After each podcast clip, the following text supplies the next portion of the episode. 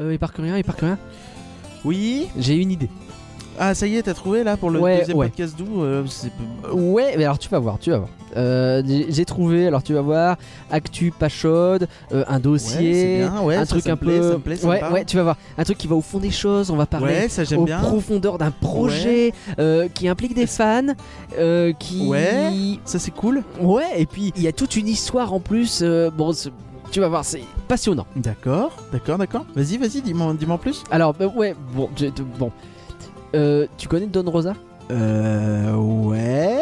Alors, c'est c'est- bah, si, c'est le mec qui a dessiné. Oui, euh, le gars de Picsou, ouais, machin. Alors, il dessine la jeunesse de Picsou, il a fait plein de BD et c'est Hein bon, le meilleur dessinateur de BD de l'histoire du monde à peu près. Bon, peut-être que je suis pas peut-être, objectif. Je mais- sais pas. Et ben, il y a eu un documentaire qui a été fait sur ce mec et on a invité, j'ai invité le mec qui euh, a réalisé ce documentaire. Il s'appelle Morgan Jekyll. Et du coup, nous, on va faire un podcast sur un documentaire sur un mec. Alors, attends, attends, attends, c'est déjà, c'est un peu méta, non?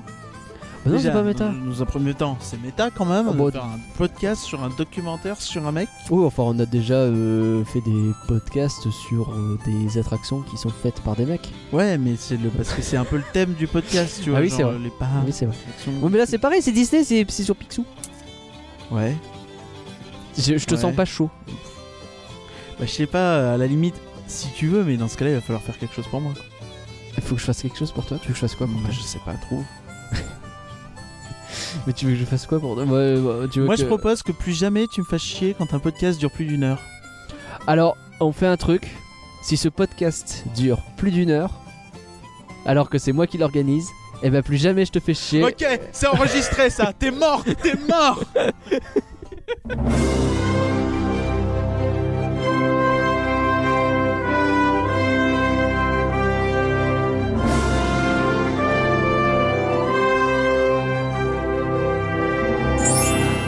Rien que d'y penser, le podcast qui s'envole vers le pays des rêves. Ça fait plus de 50 podcasts que nous enregistrons. Et bah, comme en plus c'est l'été et Parcurien a été très gentil avec moi, il m'a laissé un moment de plaisir. Pas de parc Disney aujourd'hui, pas de film, pas de série, pas même de Star Wars.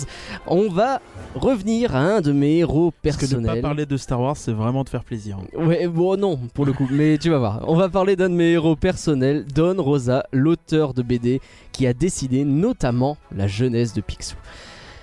J'avais besoin d'un spécialiste avec nous, hein, euh, ce sera donc l'occasion de parler de The Scrooge Mystery également, ou Le Mystère Picsou en français. Un documentaire réalisé par Morgan Geekel, je le dis bien Presque. Presque. Jikel, dommage. Ah là, c'était une chance sur deux. Euh, on a l'honneur donc de te recevoir aujourd'hui. Bonjour Morgan et merci encore. Mais bonjour à vous deux, c'est un Bonjour. plaisir. On a plein de questions à te poser et je, su- je suggère que l'on commence sans plus attendre.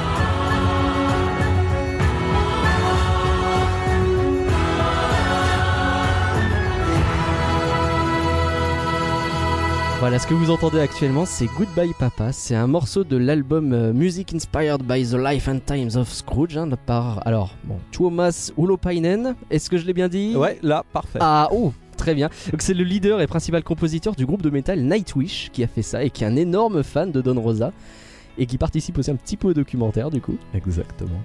Euh, il a composé donc cet album solo en hommage du coup à l'histoire phare de Don Rosa. hein, c'est la jeunesse de Picsou, hein, Time of Scrooge, euh, tout ça. Alors Morgan, revenons à toi. Est-ce que tu peux te présenter? Ah mais sans souci. Alors bon, je m'appelle Morgan Jekyll, euh, je suis réalisateur. Réalisé beaucoup euh, dans la pub. euh, et, euh, et très récemment, j'ai eu la, la grande chance euh, de partir dans une aventure de 3 ans pour réaliser un documentaire long métrage de Scrooge Mystery. de. Picsou. Euh, en pellicule, 16 mm, Ouais. comme avant, et euh, un bonheur. Et, euh, et donc euh, depuis, euh, depuis c'est un bonheur de rencontrer des fans, de, de discuter un petit peu partout. voilà. T'as fait comme ça beaucoup. Je commence direct avec une question que j'avais pas du tout prévue, mais t'as fait beaucoup du coup de, de podcasts, de rencontres, etc. vis-à-vis de ce documentaire? Alors j'en ai fait quelques-unes effectivement, Ouais. principalement aux États-Unis, euh, Ah ouais? un peu en France, mais, euh, mais principalement aux États-Unis. Parce que euh, c'est quelque chose qui les intrigue, euh, Don Rosa. C'est Ah oui. qu'ils ne connaissent pas et ils se rendent compte que le monde entier est fan absolu et donc ils se disent mais, Mais c'est pas quoi eux. ces émergents chelou. Exactement. On en reparlera de ça un peu plus tard. Mais euh... ah non, mais c'est rigolo. Alors j'imagine du coup, question bête, hein, question bête. Je suis désolé. Es-tu un grand fan de Don Rosa? Pas du tout. Je vois pas de quoi vous donne euh, qui Bien évidemment. J'ai- j'ai- Comment comment ça a commencé? Tu te souviens un peu euh? Je suis, je suis- je suis tombé dedans euh, quand j'étais petit, forcément. Euh, mes parents euh, voulaient m'abonner à un, un magazine, euh, mais, euh, mais eux, ils, ils pensaient à Science et Vie Junior. Ouais. Moi, j'ai vu Pixel Magazine. Évidemment, allez. ça c'est la bonne team team Picsou. Exactement. Euh, mais du coup, ils m'ont pas abonné. ah non, ah non. mais j'a- mais- mais j'allais l'acheter avec mon argent de poche tous Ouais, les quand mois. même. Parce La petite parce vengeance de voilà, la vie. exactement. Oh et puis c'est pas si mal sur ses vies. Il y a moins de Don Rosa dedans. Il y a- ouais un petit peu moins. Ouais bon. Et, euh, et en fait, il y a, il y a des histoires qui étaient plus adultes, plus intelligentes, plus. euh, Moi, j'ai- toujours utilisé la, la comparaison entre Disney et Pixar. Euh, pour moi, Don Rosa, c'est le, Pixar de la bande dessinée. Ah. Où il y a une, on peut relire ces, ces histoires plein de fois. Ouais. On aura toujours une lecture différente et il y aura toujours des thèmes qui sont un petit pas plus sérieux, mais plus adultes. Et, Ouais. euh, et ça, ça m'a, tout de suite accroché. Et euh, là, c'est là. Je parlais de ça avec. euh, je vais faire du name dropping. Il aurait pu être là ce soir et hélas, euh, il n'était pas disponible. C'est Alex87 sur jeuxvideo.com. Je sais pas si tu connais. C'est un, un journaliste donc qui parle de jeux vidéo. hein, c'est là où je travaille, jeuxvideo.com. Et euh, on s'est aperçu, on en a discuté quelques fois, qu'il est un énorme fan de Don Rosa également. Et euh, on a, je pense, avec toi, on est trois à avoir eu un peu le même feeling en découvrant Don Rosa, c'est tiens on lit les Picsou Magazine ou n'importe quel truc et c'est rigolo dans le lot, il y a quand même des histoires qui sortent du lot. Il y a des trucs qui sont mieux dessinés, avec plein de détails en background, avec des histoires qui sont profondes, qui vont chercher des trucs très culturels de, de l'histoire, la vraie pour l'intégrer, etc. Et, du coup j'ai fait une petite dédicace à, à Alex qui nous écoutera parce qu'il m'a promis d'écouter ce podcast et c'est gentil. Et euh, mais ouais, c'est on est on est tous tombés dedans un peu de la même façon finalement quoi. Ah non, mais c'est- clair. Et il y a des, des fans euh, anonymes de Don Rosa partout. Ouais. Euh, c'est assez incroyable. Euh, Moi, je, bah, quand je, je suis allé voir mon médecin euh, et je lui parle du documentaire, il me dit Ah, Don Rosa, vraiment? Donc ça part. Ah là. ouais. Euh, mon réparateur de frigo euh, qui voit un dessin de Don Rosa chez moi me dit Ah, Mais je lis la jeunesse de Picsou tous les jours. Donc, euh, C'est non, c'est- on est partout. Ouais. Donc, euh, si vous êtes en train d'écouter ce podcast et que vous aimez Don Rosa, vous n'êtes pas seul. Vous n'êtes pas seul. C'est Ah, assez c'est marrant rigolo. ce que tu dis, euh, je me permets de... Vas-y, vas-y. Tu dis que, enfin, vous dites tous les deux que vous avez finalement découvert un petit peu au fil de l'eau euh, Don Rosa en lisant euh, les magazines un peu au pif, et c'est justement ce que dit Don Rosa avec Karl Barks, non? C'est Ouais, c'est vrai. exactement ça. C'est vrai. Donc c'est assez marrant. Ouais, c'est euh. rigolo. Il y a un parallèle qui est très fun, effectivement, c'est qu'il explique que Karl Barks, il avait remarqué qu'il y avait des histoires qui étaient pas comme les autres et que c'était cet auteur-là, inconnu, à l'époque même pas crédité. Donc il pouvait même pas savoir Karl Barks. Nous on était petits, moi je lisais pas Don Rosa. Au bout d'un moment j'ai compris, tiens ça a l'air d'être toujours le même qui revient, mais je faisais pas gaffe plus que ça. Mais lui il pouvait même pas y faire attention parce que c'était pas précisé. C'est Ouais, c'est rigolo de voir ça et c'est rigolo de se dire qu'effectivement on est tous. Alors toi, Éparcurien, Euh, je suis très étranger à cette on, on le précise effectivement, c'est que toi tu n'as pas beaucoup le- lu ce genre de ce genre de BD. Et que, Non, du de coup, base, euh, je suis quelqu'un qui lit très peu en fait tous les médias euh, BD, comics ou même manga. C'est- C'est vraiment des médias j'ai beaucoup de mal à rentrer en fait. Ouais. C'est pas du tout un mépris, hein, attention. Non, c'est juste que c'est pas ton euh, truc, quoi. c'est pas- Voilà. Mais euh, ça va être intéressant aussi, et je trouve que justement, c'est une approche intéressante, c'est de se dire, ce documentaire, euh, vu par quelqu'un, parce que tu as vu le documentaire, Oui, coup, bien sûr. The, The Scrooge Mystery, Je prépare quand même un petit peu. quand même c'est normal, mais euh, vu par quelqu'un qui ne connaît pas Don Rosa aussi, tu vas peut-être avoir un, un ressenti un peu particulier vis-à-vis de ça, et ça peut être intéressant de le, de le connaître, je pense. Euh, alors j'ai eu le plaisir de découvrir ce, ce projet de documentaire. Euh, alors je- incapable de te dire comment, parce que je ne me souviens pas et j'en suis navré. Mais euh, c'était en tout cas à l'époque où il était en pleine euh, période de crowdfunding. Alors, euh, donc le crowdfunding, pour ceux qui ne savent pas, c'est chacun peut ajouter de l'argent pour aider le projet à se réaliser. Et puis en contrepartie, on a quelques petites récompenses. Donc j'étais Duck. Euh, j'ai eu le droit à quelques, quelques cartes postales et quelques pins qui, sont, qui trônent fièrement sur une étagère, en plus de documentaire en lui-même. Alors la question, je pense qu'on a dû te la poser 36 fois. Pourquoi le financement participatif Personne n'était prêt à payer pour un documentaire sur ça Un pas d'éditeur un produire. peu à produire, ouais. Alors, euh, ce qu'il faut savoir, c'est qu'au tout début du projet, euh, on a envoyé le, le projet à 85 boîtes de prod. 85 Oh la vache On a eu 84 non. Oh. Dur, dur. On a eu un oui. Ah Eh, Il suffit d'un oui. Il suffit d'un oui. Euh, et on a monté tout le projet avec une, euh, une coprod internationale, Danemark, Finlande et États-Unis. Ouais. Et la prod principale française a fait faillite. Oh, ah, non, non Et à ce moment-là, Ouais. on s'est dit bon, qu'est-ce qu'on fait? Qu'est-ce qu'on fait? Et, euh, et ça faisait déjà deux ans qu'on travaillait dessus, euh, mais euh, on n'a pas eu beaucoup d'aide. euh, les... En fait, en- en- le problème d'une boîte de prod française principale, il n'y avait pas grand monde qui voulait donner de l'argent pour un sujet qu'il considérait être un sujet américain. Ouais. Et, et ce qu'on apprend, c'est que c'est un sujet qui est beaucoup plus français que ce qu'on Au imagine. contraire, pas américain. c'est ça qui est drôle, ouais. ouais. Et donc, euh, il fallait se battre un petit peu contre les idées reçues. Et au moment où la boîte euh, de prod a fait faillite, nous, on s'est retourné avec un, un crowd voting, euh, qui est un peu comme le crowdfunding avait avant, où les gens votent tous les jours pour qu'un projet se fasse. Ah, d'accord. Un peu comme le Nikon Film Festival, qui est le truc le plus connu, Mmh. qui se passe en décembre. Nous, c'était en août.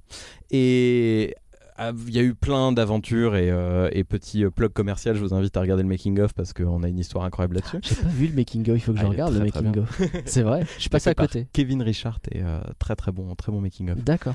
Et, euh, et en fait, trois heures avant, on n'était pas du tout dans les premiers, mais il y a eu de la tricherie. Nous, on l'a découvert. Hmm. Ça s'est retourné et en fait on m'a proposé de tricher et j'ai refusé publiquement et donc Ouais. du coup ça s'est retourné contre eux et au final on est arrivé premier.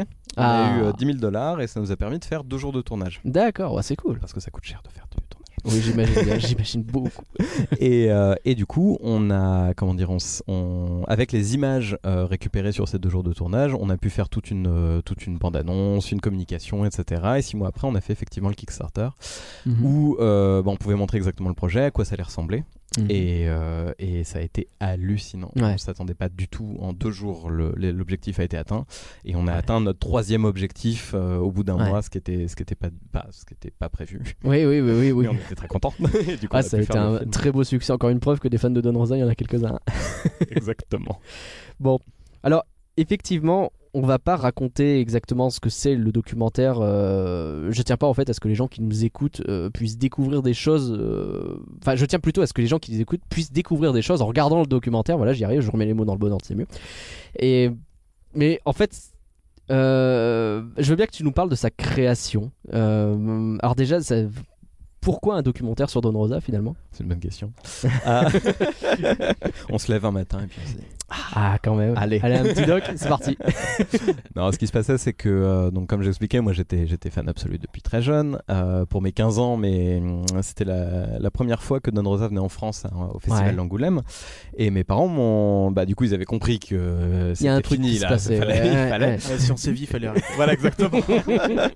du coup, au lieu d'aller au CNRS, on est allé à Angoulême. Ouais, d'accord. Et, euh, et on, on a fait la queue. Euh, Il y avait. Il y avait 8 heures de queue pour Ouais, un, aïe, un dessin.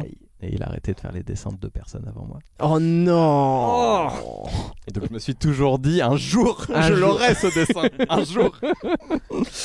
et, euh, et donc euh, bah, j'ai continué à le suivre un peu euh, sur différents tours. Il, faisait- il fait pas mal de tours de dédicaces en Allemagne. Euh, Mhm. C'est un bon plan pour le voir. euh, et donc une fois je l'avais suivi de ville en ville. Donc il commençait à, me remarquer forcément. À chaque fois c'était le même. euh, Tiens, le, le même énergumène. et, euh, et en 2013, il est revenu en France et partout où il allait, c'était complet. Hmm. Et depuis, j'étais devenu réel. Et je regarde, euh, je regarde mon bureau, il y a la caméra dessus et je me fais, mais je suis con. Le lien de cause à c'est mon est métier. finalement pas si compliqué. et euh, donc j'appelle tous les, tous les, comment dire, les, euh, je vais y arriver, les librairies pour leur dire, voilà, je fais un reportage, euh, machin. Donc j'ai toutes les accréditations pour Angoulême aussi, euh, c'était parfait, tous les badges. Donc je fais un petit, un petit reportage. Euh, Don Rosa le, le voit et m'envoie un email en mode euh, incroyable, j'aime beaucoup. euh, Ah ouais. C'est vraiment moi. Ah. Pour une fois, je me vois moi à l'écran. Ouais. Euh, pourquoi Je vous propose, je vous donne jamais d'interview, je me sens mal. euh, je vous propose de venir à la maison Hmm. et prenez votre caméra. Ah ouais. Ah oui, d'accord. C'est lui qui propose que tu viennes. Oh là, mais ça a dû être mais le feu quoi ce jour-là. Complètement. Oh la vache. Et moi, je lui ai répondu non. Non. je lui ai dit alors, faire un film de vacances chez vous, Ouais. ça m'intéresse pas. Ouais. Et ça va intéresser personne d'autre. Ouais. Et je- en tant que fan, je suis Oui. halluciné, mais, je, mais je veux pas faire un truc qui sera un petit truc de 5-10 minutes. Ouais. Ou voilà. Vous La laissez- conscience pro avant vous, tout. Vous me laissez un an, Ouais. j'écris un truc, puis je vous le propose. Et on si en vous êtes toujours d'accord, et bon, on le fait. Ah ça c'est beau. Et c'est Ah c'est fait. Et t'as réussi Ouais. du coup à faire. euh, Parce que moi, j'étais, je suis pas du tout documentaire à la base. mhm. C'est, un peu plus en ce moment. euh, Il y, a- il y a pas mal de trucs sympas sur Netflix. Mhm. Mais, euh, mais c'est vrai que je c'est pas mon, c'est pas mon fer de lance. Et je réfléchissais au, au documentaire qui m'avait le plus marqué, et c'est le Mystère Picasso, Ouais. d'où vient le titre, le Mystère Picsou. Effectivement. Euh, où euh, Henri-Georges Clouzot en 56 filmait la, la toile de, de Picasso Ouais. à l'envers avec un, comment dire, un, un gros projecteur et on voit la, la toile se, se dessiner sans Mm. euh, Picasso puisqu'il est derrière la toile. Ouais. Et, et ce, ce procédé m'avait toujours hypnotisé. Et je voulais reproduire ça, et c'est pour ça que dans le documentaire, on est sur ce même système de table en verre avec euh, le dessin qui se crée pendant tout. On voit ça effectivement. Et j'avais une question sur ça. euh, Enfin, c'était pas une question, c'est plus une remarque. C'est que je trouve que cette- ce documentaire, il a un côté euh, ASMR un petit peu. Pour ceux qui savent pas, l'ASMR, c'est ces vidéos un peu relax où t'es censé entendre des bruits, voir des choses un peu, et ça te détend. Et c'est un peu le, le yoga des oreilles et des yeux. C'est très bizarre. Mais, euh, mais ouais, il a sa voix grave. Il t'explique des trucs qui sont passionnants à écouter. Et on le voit dessiner, on le voit euh, remplir des des petites formes de couleurs, remplir des. Et c'est très. euh, C'est très agréable à faire. Et du coup, je- j'enchaîne avec ça. Un petit mot sur la musique, parce que bon, on a la participation du, du, du, euh, du fondateur de, de Nightwitch, enfin du, du leader en tout cas. Il y a d'autres musiques aussi qui ponctuent, je trouve, merveilleusement les propos. Euh, qui, fait les musiques Ouh. Alors j'ai un compositeur avec qui je travaille depuis 10 ans qui s'appelle Sébastien Ferreira, Ouais. euh, qui est un compositeur incroyable. Euh, en général, notre, notre système de, de, de travail, Mm. c'est que je vais lui dire euh, mon inspiration, ce que je veux, etc. Il va m'envoyer une première version, c'est dégueulasse. Je vais lui dire non, non, ça va pas du tout. Euh, tout reprendre et moi je me dis dans ma tête non, mais c'est pas possible, c'est pas possible. Il me renvoie une deuxième version qui est beaucoup plus proche. Ah. Et là on se dit ah, on y arrive, donc je lui envoie d'autres petits trucs et la troisième version est parfaite. D'accord. Ce qu'il faut savoir, c'est que tout ça se passe en une journée. Oh, de- Ce type Mais est c'est une incroyable. machine c'est, c'est, je pense que c'est John Williams en fait, réincarné Ah avant ouais. la mort de John Williams. Euh, et notamment, il y, a une- il y, a une- il y a une séquence euh, qu'on a voulu émotionnelle dans le, dans le film, qui, est, Ouais. un- qui est un peu un turning point vers le, vers le milieu du, du film. Ouais. Euh, et ben là, on n'en a même pas eu trois. Il m'a envoyé cette version, exactement cette version, euh, Ouais. à peu près trois heures après le brief. Et euh, moi, j'étais juste en train de pleurer sur, euh, Ouais. sur ma chaise de travail, Ah en train bah d'écouter, de dire C'est voilà, ça. ce, ce type est un génie. C'est ça. Ouais, Donc ouais. je vous invite grandement à aller euh, visiter euh, ce que fait Sébastien Ferreira en ligne. Sébastien Ferreira. Bah, merci de l'info en tout cas parce que je dirais voir. Euh, alors on en reparlera du Turning Point parce qu'évidemment qu'on parlera de ça. Mais alors qu'est-ce que ça fait d'être assis là à regarder Don Rosa dessiner il raconte sa vie et toi t'es là avec ta caméra qui est posée et t'as juste à poser des questions et à écouter ce qu'il dit. C'est quoi Comment ça se vit un moment comme ça? Alors c'est- un peu surréaliste, il y, a eu, il y a eu des moments où je, où je me dis, et, no- et notamment même ne serait-ce que dans la pré-prod, quand on avait des, des rendez-vous de travail, Hmm. euh, ou qu'on va au resto, et je suis là, putain, il y a, il y a Don Rosa là en face de moi, il est en train de manger des langoustines, j'avais envie d'appeler tous mes potes. Donc il y a eu ces moments-là. Ouais. Après, euh, après, il faut savoir que, que Don Rosa est un, un grand-père gronchon, euh, Ouais. qui, qui- en fait, il a un mix entre un grand-père gronchon et un geek de 17 ans qui est resté geek 17 ans toute sa vie. D'accord. Et donc, euh, il faut savoir le gérer. Ouais. Une semaine avant le film, il me disait que non, finalement, il a pas envie de faire les dessins. Ah oui. Donc ça c'est Oui, d'accord. embêtant. Ouais. C'est 75% du film pour C'est- ceux qui l'ont oui, pas vu. C'est dommage, oui. Qu'est-ce qu'on va ça mettre transparaît euh, énormément ce côté, euh, cette double attitude qu'il a euh, dans le documentaire. On le voit vraiment évoluer euh, selon, euh, en, en fonction des turning points en question. Là, Euh, je trouve qu'il y a vraiment cet aspect où, à un moment, il est tout, euh, tout excité, tout passionné de ce qu'il parle, et d'un coup, il se braque. Oui. Euh, c'est assez, euh, assez intéressant à voir. Ah, c'est- clairement le bonhomme. Et, euh, et donc, du coup, c'est plus de la gestion de Don Rosa qu'il faut faire à ce Ouais, moment-là. d'accord. Et pendant, pendant, pendant deux jours, euh, enfin pendant plus, puisqu'on était, on avait eu de la préparade un peu avant, on- on- il y avait ce côté encore plus surréaliste. Donc, déjà, c'est surréaliste d'être à côté de son idole, euh, qu'on a lu toute le- tout, pendant toute son enfance, etc. Bien sûr. Mais alors de lui dire non, tu fais pas ça, tu fais ça, Ouais, ça arrive à des stades dans le cerveau, il faut être plusieurs, parce que sinon, c'est pas possible. Ah oui, c'est compliqué. Ah oui, bah, bah parce que finalement, le réalisateur dirige dans ces cas-là. C'est comme ça que ça marche. hein. Exactement. Il y a plusieurs personnes qui sont interviewées pendant ce documentaire. Il y a Don Rosa, bien entendu, mais il n'y a pas que lui. Il y a Steven Spielberg pendant 10 secondes, quand même. Ah ça, ah ça. On le sent que c'est une fierté. hein. Oh oui. c'est mais- mais- c'est 10 belles secondes en plus. Ah ouais, hein, oui. c'est- Mais alors, en parlant de Don Rosa, mais aussi des autres, il y a des fans, il y a des amis de Don Rosa, il y a des choses comme ça. Comment tu as sélectionné et réalisé ces interviews? Alors en fait, dans, dans, la, dans le temps de recherche des, des un an avant de lui, lui proposer un, un vrai projet, euh, je me questionnais, je me questionnais. C'est à ce moment-là qu'est sorti l'album de Tuomas Holopainen. Ouais. Et c'est là où je me suis dit, ah mais je suis pas le seul en fait. Ouais. je, je suis pas tout seul. Il y en a d'autres qui sont inspirés par, euh, par Don. Et euh, Ah, c'est une belle concordance, ça encore. hein. ah, mais complètement. Ça tombe très très bien. hein. Très très très bien. Et, euh, et, d'ailleurs, euh, on a commencé le podcast avec euh, Goodbye Papa. Ouais. Je l'écoutais en boucle en écrivant le scénario. Ah bah oui. Et c'est pour ça que- qu'il fallait qu'elle soit dans le film. Parce bien que spoiler sûr. alert, on, l'a mis dans le film Ouais, et. Sony a été adorable puisqu'ils nous l'ont donné gratuitement. Ah ça c'est sympa. Ouais. Merci Sony. Merci beaucoup Sony. Et non, ce qu'il faut, ce qu'il faut savoir, c'est que voilà, il y, a- il y a eu ce- cet album qui est sorti et je me suis dit, mais on doit pas, c'est pas, on n'est pas les seuls, c'est sûr. Mm. Euh, et donc j'ai commencé à demander à, à Don s'il y avait, s'il y en avait d'autres. Il m'a envoyé une liste de pas mal de, de pas mal de monde qui m'ont intéressé et ensuite on a on a fait un site internet où on demandait aux gens de Ouais. s'inscrire en disant euh, bah, soit s'ils sont intéressés par le projet mais d'autres voilà est-ce que vous êtes fan et vous en avez fait quelque chose? Ouais. et on en a eu 3-4 qui nous ont particulièrement intéressés D'accord. et au final, je crois qu'il n'y en a que deux qui se sont retrouvés dans le, dans le film du site internet et le reste sont de la liste de Don Rosa qu'on a pioché par-ci par-là. Euh, mais dans les bonus du DVD, vous pouvez retrouver les autres euh, qui n'ont pas, euh, qui sont pas retrouvés dans le, dans le montage final. Ouais. Alors, si je peux me permettre, le monsieur de Angry Birds, Il, alors il a l'air très sympathique et tout, mais comparé, ah moi je mets des petites références à droite à gauche, je suis un peu Don Rosa. Je t'avoue que on a été quelques-uns à un peu cringer sur ce moment-là. C'était un peu bizarre. Surprenant. Après, après le, ce, ce, ce- ce jeune homme en particulier, euh, je voulais qu'il représente le fan de Don Rosa. Ouais. Euh, parce que le, le but de ce documentaire a jamais été de dire voilà, il y en a qui sont des euh, thésards ou euh, des très grands réalisateurs euh, Mmh. multi-oscarisés. Euh, euh, et que et qu'on puisse se dire moi aussi je peux le faire. Ouais. Voilà. C'est vraiment le- l'un des messages. Et, et au final, l'histoire de Don Rosa, elle a un peu ce côté de bah, si je suis fan de quelque chose, même si je suis carreleur professionnel, Ouais. je peux arrêter ma carrière en plein milieu et devenir l'auteur de référence Ouais. sur un sujet en particulier. Et, euh, et donc voilà, il y, en- y y y avait qui avaient. Enfin, chacun a sa fonction, Mhm. forcément, dans un film.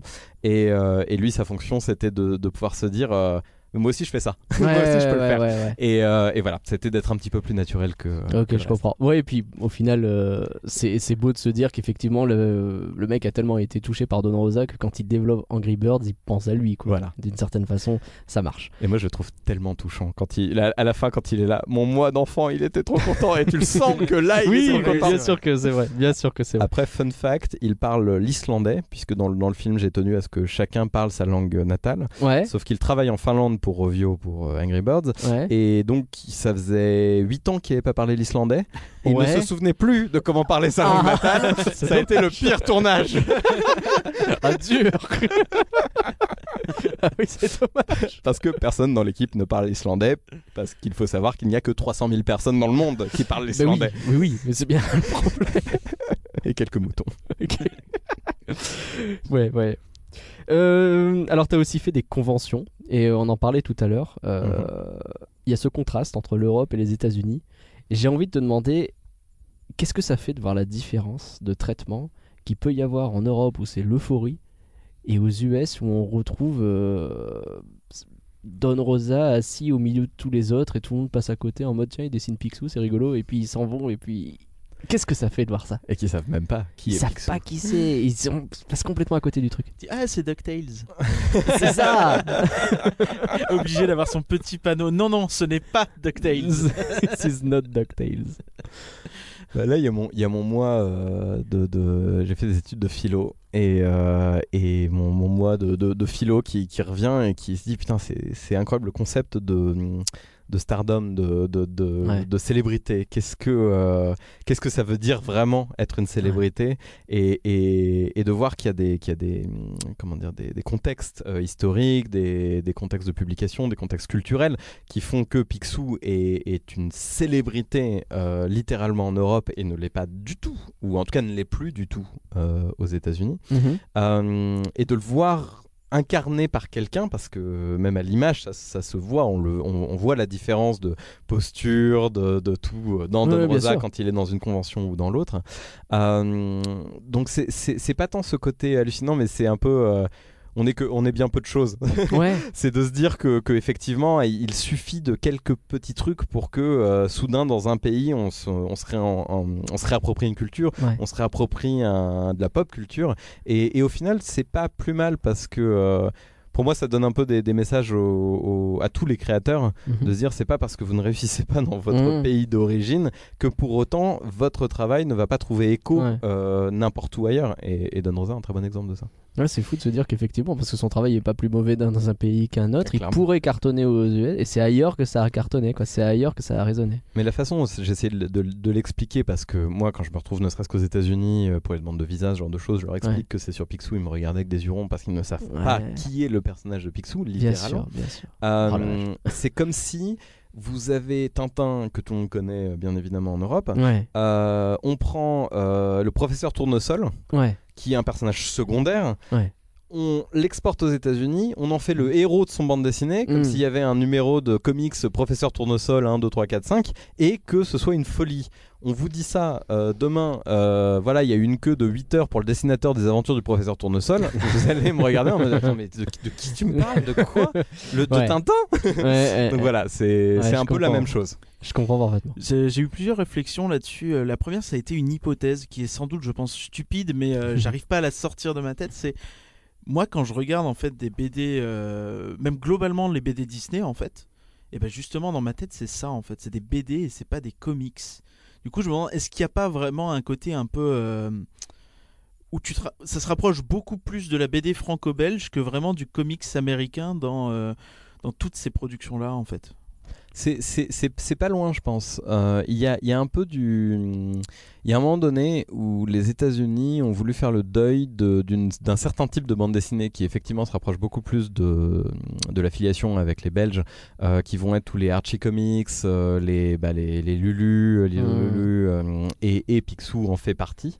C'est c'est une espèce de vieille génération de bandes dessinées qui sont beaucoup plus enfantines euh, par le trait, par les sujets, etc.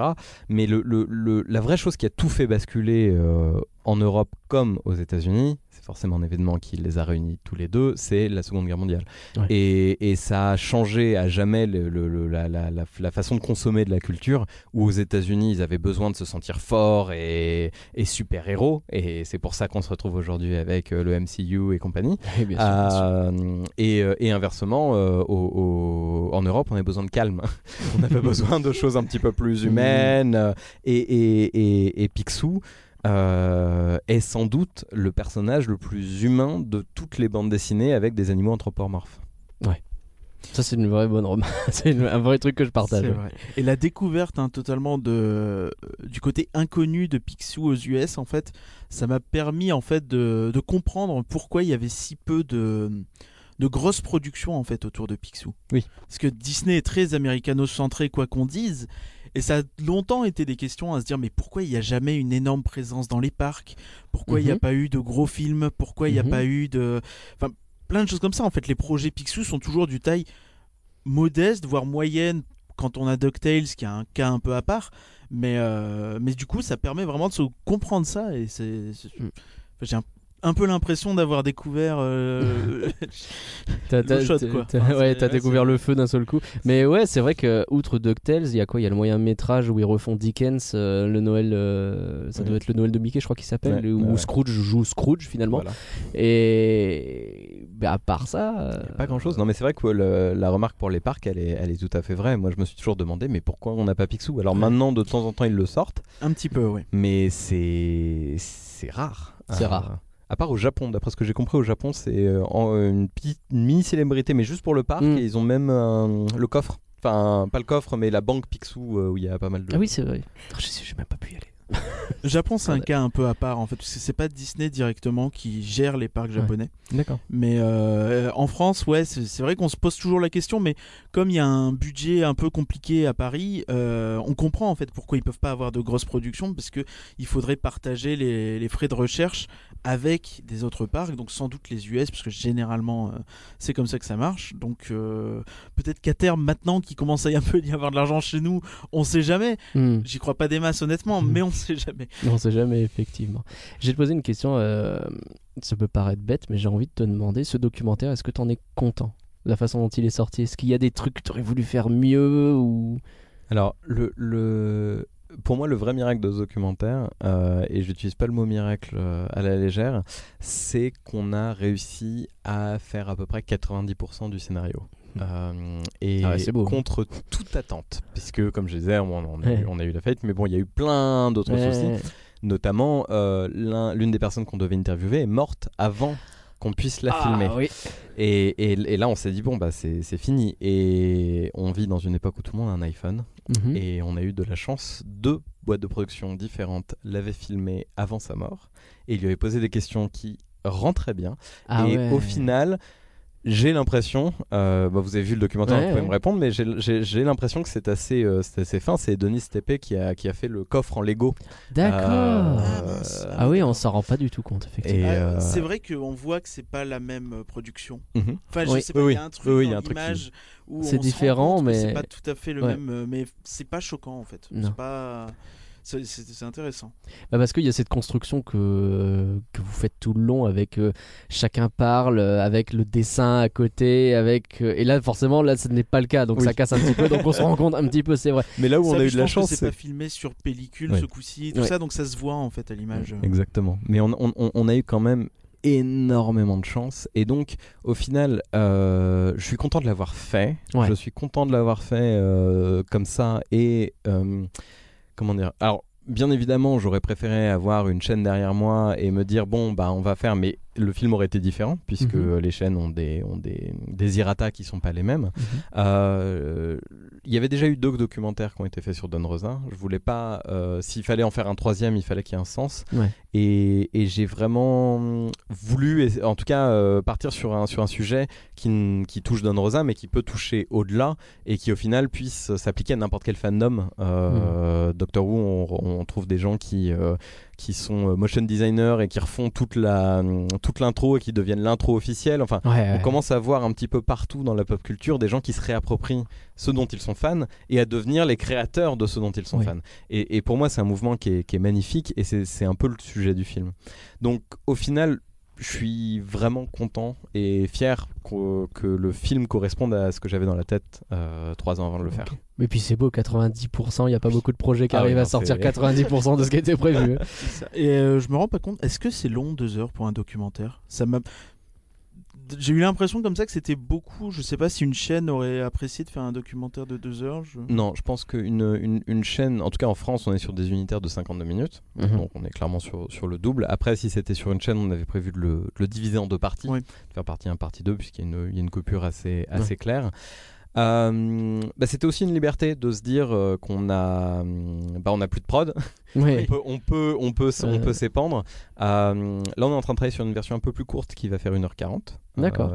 Parce que pour justement les gens qui ne sont pas forcément fans, il y a plein de petites Mm. histoires qu'on a mis qui sont très autour de Don Rosa, euh, mais qui font pas forcément avancer l'histoire, notamment euh, la, la malle euh, dont il parle avec son, son grand-père, Oui. Ouais. tout, tout son héritage italien et comment il en arrivé. Alors c'est c'est très très intéressant, mais moi quelque chose que je voulais depuis le départ, c'est que je ne voulais pas que ce soit un documentaire qui soit plein d'informations, je voulais que ce soit un documentaire qui soit plein d'émotions. Mhm. Et, euh, et je pense qu'aujourd'hui, la forme qu'il a, elle- il fonctionne très bien. Euh, maintenant, pour des gens qui euh, ne sont pas du tout euh, dans cet univers-là, euh, je pense qu'on peut réduire quelques petits trucs qui font qu'il Mm. est, euh, qu'il est encore plus dans l'émotion. Ouais, je vois ce que tu veux dire. Et je pense que Parker est d'accord parce que lui il connaissait pas du J'ai tout. eu et- un petit moment. En fait, le début est un peu difficile de Oui. rentrer dedans. C'est assez dense. Ouais. Et euh, oui, peut-être que le fait de retirer un peu des éléments sur, euh, sur son héritage, ça peut aider. Euh, moi, j'ai eu une petite confusion avec Karl Barks aussi, Mhm. à un moment, parce qu'il y a cette. euh, avec le, le, rédacteur en chef de Pixumac, je crois. Et en fait, ça se croise un peu. Du coup, j'étais un peu. un peu surpris en fait, mais finalement on, on serre un peu les dents et on comprend tout de suite, il n'y a pas de problème. non, c'était très bien, c'est juste que sur le coup en fait, au début, un peu à froid, c'est pas facile. Non, clairement. Bah, justement, le, tout ce qu'on a enlevé pour la version courte euh, vient principalement du début. Parce que est, euh, c'est, c'est vraiment centré sur. Parce que comme on avait le Kickstarter et qu'on était, euh, on parlait à une audience de gens fans de Don Bien Rosa, sûr. Ouais. on partait du principe que les gens savaient déjà toutes ces informations-là. Euh, et, euh, et du coup, en essayant de leur apporter des choses inédites. Et au final, je crois que le premier chapitre fait 10 minutes. Mhm. Pour vous donner une idée, avec la nouvelle version, il fait 3 minutes. Ah oui, oui, oui, oui, d'accord. Voilà. Effectivement. On va à l'essentiel. quoi. Alors, est-ce que tu es content des retours? Qu'a eu le documentaire, que ce soit les fans, que ce soit peut-être la, façon dont il a été euh, diffusé euh, Clairement, euh, moi je- Comment dire? Je ne m'attendais pas à ce que les gens euh, saisissent aussi. Alors, c'est pas du tout euh, un- une critique sur les gens. je me- je Oh, m'attendais on peut. je, je- je- je ne m'attendais pas à ce qu'on à ce qu'on ait réussi autant à faire passer les messages qu'on veut y faire passer. D'accord. Et on l'a vu notamment dans les critiques sur IMDb euh, ou sur Sens Critique ou un peu, Mhm. un peu partout en ligne, euh, ou même des mails personnels qu'on m'a envoyés pour, euh, pour, me, pour me remercier. euh, autres que mes parents Euh, et, euh, et, et de voir que les gens ont, voilà, ont, ont vraiment compris pourquoi il y avait ce rythme, pourquoi il y avait euh, cette façon de filmer, euh, Mhm. le, le, le, le, ce que moi j'aime beaucoup dans mes films, essayer d'in- d'instaurer un espèce de rythme et de le casser petit à petit, petit à Ouais. petit, pour ensuite faire venir, euh, faire venir les émotions. Et donc d'habituer les gens à quelque chose. Bon là c'est euh, dessin, interview, dessin, interview. Ouais. Puis à un moment donné où on perd pied, on sait plus où on est et ça Ouais. commence à, on commence à vraiment rentrer dans le film à ce moment-là. Et, et les gens me l'ont dit. euh, C'est que ça a marché, quoi. Ça, et ça, c'est un plaisir de. Mhm. Quand on lit ça, on se dit oh mon dieu, Mhm. ça, ça marche. Les gens ont reçu mon message, c'est génial. Exactement. Euh, alors, pareil, au niveau de la façon dont tu as été reçu, j'avais une dernière question. Mhm. Est-ce que Disney a pris contact avec toi d'une façon ou d'une autre, que ce soit pour râler, pour dire bravo, ou même juste dire on a vu que ça existe? Alors, euh, la question. Euh, la question que nous posent nos avocats à chaque fois. J'ai bien aimé voir le générique. Alors ceci est une, pro- une propriété Propriété de de Disney. Disney. Ça aussi, ça aussi, ça aussi. Mais avec des petites précisions, il y a certains trucs pas complètement créés par. Oui, ça appartient à Disney, mais il y a des petites précisions qui sont intéressantes. Alors, euh, Disney euh, livre, enfin tout ce qui est comic books euh, Mhm. est au courant de nous, puisque dans la, dans la réédition pour le 20e anniversaire de la jeunesse de Picsou au Danemark, on a une double page sur le film. Oh, et ça, sympa. et ça c'était la cool. consécration Ah ouais. totale Ah euh, ouais. de se dire que la maison d'édition Eggmont, euh, qui est la première maison En d'édition de la oui, jeunesse c'est de la, Picsou, la vraie entre La vraie. quoi. Ouais, bien quand, sûr. quand elle réédite au Danemark et en Islande, on est, on est Mm. dedans. Euh, Picsou Magazine nous a, je sais pas, ils nous ont adoptés. Enfin, euh, Ah à un moment donné, euh, on, a, on, a, on a eu euh, pendant six mois des articles dans chaque Picsou Ah Magazine. oui. On a un article de six pages dans la jeunesse de Picsou qu'ils ont réédité récemment. Donc c'était voilà. Oh, super. Donc ils savent Ouais, ouais, ouais, manifestement. Ouais. a priori. Euh, ils, ont, ils avaient l'air contents. Après, euh, c'est pas. Enfin, c'est. plus compliqué que ça comme à chaque fois Bien sûr. parle de gens qui ont une licence Disney donc c'est pas forcément la, la boîte Disney Bien sûr. Euh, Donc on ne sait pas euh, tout à fait, même si Disney a petit petit truc assez drôle pour faire des Blu-ray. euh, le Blu-ray est une euh, ce qu'on appelle des, des comment dire des technologies propriétaires. Euh, donc peu- peu- on peut pas l'utiliser comme ça. Il faut payer une licence pour pouvoir Mhm. euh, produire des Blu-ray. Et euh, donc quand on a payé notre licence pour produire les Blu-ray pour le pour le film, euh, il y a six majors qui doivent signer l'accord. Et parmi ces six majors, il y a Walt Disney. Ouais, d'accord, qui- d'accord, qui d'accord, qui vient signer. Ouais. Donc ils ont signé pour que le Blu-ray se passe. Oh bon, ça va. Donc ça a va, priori ça va. ça va. Ils ont pas dû faire attention. Bah, comme ils savent pas qui est euh, Picsou, du coup ils ont mis le Scrooge Ouais, ils ont Mystery. fait, Bon, euh. Je vois, c'est le mec de Dickens, c'est ça Ouais, Voilà. vas-y, vas-y. Fonce, on s'en fout. ok. Ah bah, euh, bah, ouais, bah du coup, que du positif finalement, t'as pas eu Jusqu'ici, de- oui. Jusqu'ici, oui. Inch'Allah. On espère qu'on va pas t'apporter le mauvais œil. bon, c'est cool. Euh, J'ai vu que t'avais. À chaque fois, je pense que c'est la dernière question sur ça, mais en fait, j'en ai toujours une nouvelle. Y a pas de souci. Euh, T'as fait aussi, t'as- euh, le- le film a été, euh, a été comment on dit, a été diffusé, je veux dire, a été montré dans des salles, quoi. Oui, oui, oui, oui, on a, eu- on, a eu, on a eu beaucoup de chance. Euh, alors, principalement dans les festivals, Ouais. euh, que ce soit la Comic Con de Paris, que ce Ouais. soit au Danemark, euh, Art Bubble. euh, Mhm. pareil, on était en train de projeter dans les anciens locaux d'Egmont. Donc, ça, Oh, pareil, ouf. ça, c'est un. C'est si classe. c'est génial. On, on sentait le. Surtout qu'on avait tourné une interview juste à côté. Ouais. Donc, euh, c'était un beau. euh, C'est une consécration. Exactement. C'est pour ça qu'ils ont fini par le mettre dans le magazine. Ils se sont dit, bon, Allez. de nous harceler pendant 10 ans. sinon- et, euh, et au final, euh, non, et on a eu la première du film à Angoulême Ah, c'est ça euh, il y a je me 4 souvenais, mois. ouais. À Angoulême. Euh, et ça, c'était un, c'était un bonheur parce que c'est là où trois personnes avant moi, j'avais pas eu mon dessin.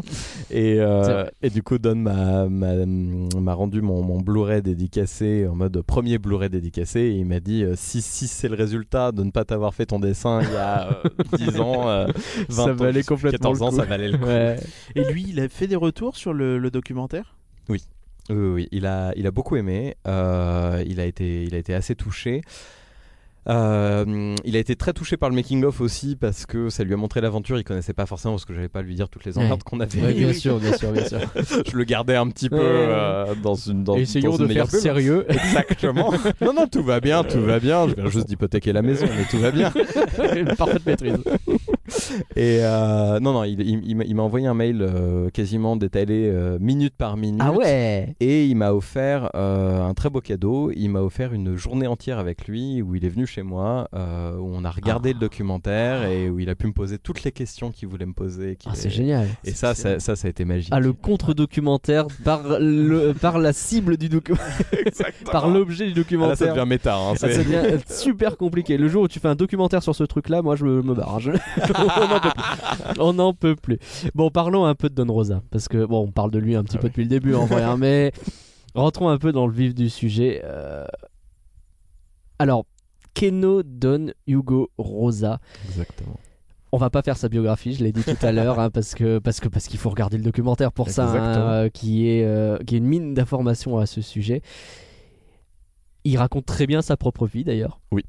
Oui. il- Je pense qu'il- je pense qu'en fait, je sais même pas si c'est sa vraie vie parce que il la raconte tellement. Alors, quand on a fait le, le- le scénario, c'était extrêmement simple entre guillemets parce que moi, je fais des scénarios euh, narratifs, donc comme pour, comme pour de la fiction, Mhm. avec des dialogues. Euh, et quand je dis qu'on a fait 90%, c'est que vous pouvez vraiment prendre le scénario, regarder le documentaire et voir que chaque ligne de dialogue est bien cochée. Ouais. Euh, ce qui est rarissime dans un documentaire, puisqu'en général, on laisse les choses se, se faire et personne n'apprend de texte. Personne Ouais, n'a appris de texte sur le plateau, bien Non, évidemment. bien évidemment. mais mais en fait, la raison pour laquelle on a pu faire ça, c'est que Don Rosa répète la même chose avec une précision Ah ouais. incroyable à chacune de ses interviews. Et donc, il suffisait de prendre des bouts et de copier-coller pour voir un petit peu là où on pouvait Mhm. l'emmener.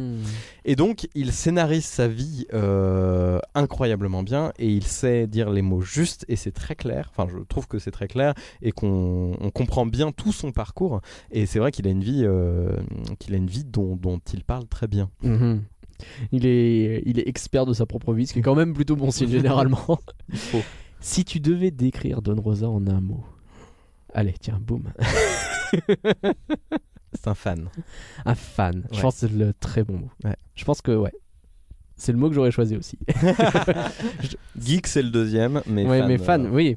Parce qu'à la base, tout ça, c'est un, c'est un fanboy euh, de Karl Barks qui De- veut faire du Karl Barks. De Et- tout, de tout. Même de A à Z, puisque le gars te raconte que son enfance, il était seul, euh, il, a été, il a déménagé dans une campagne, euh, il a passé sa jeunesse seul, après il était à l'université, mais il s'en foutait. Alors, il, il a eu, t'as l'impression vraiment que de jusqu'à ses, euh, je sais pas, euh, 25 ans, il a vraiment vécu que pour la BD et le cinéma, en fait. C'est euh, c'est assez fascinant. hein. Ah, clairement. Et il a même rencontré sa femme. À une, euh, il se faisait des, des visionnages d'épisodes de Mhm. Star Trek Euh, et donc euh, c'est, ils étaient tous les deux des Trekkies et ils se sont rencontrés comme ça donc sa vie entière est autour de la pop culture et il y a Picsou qui est ressorti de Ouais. tout ça parce que ça l'a touché énormément pour plein de raisons différentes mais oui c'est, c'est un fan C'est dommage que ce soit Star Trek et pas Star Wars, mais bon. Bah, oui mais je trouve que ça fait encore plus geek. parce qu'aujourd'hui Star, vrai. Wa- Star Wars est rentré un peu dans, dans la culture générale c'est vrai. Star Euh, Trek, Star c'est plus Trek, compliqué. on sent que, que voilà, il, Ils il faut essayent, s'accrocher. hein. Ils essayent. Hein, Ils mais arrivent pas. Ah, Il y a quelques films quand même, c'est pas si mal. Il est hyper autodidacte aussi. Oui. Le mec s'est fait tout seul. C'est, je trouve, mais prodigieux le trésor que tu as pu voir, qui est mais la première BD qu'il a dessinée alors qu'il marchait à peine quoi. C'est dingo.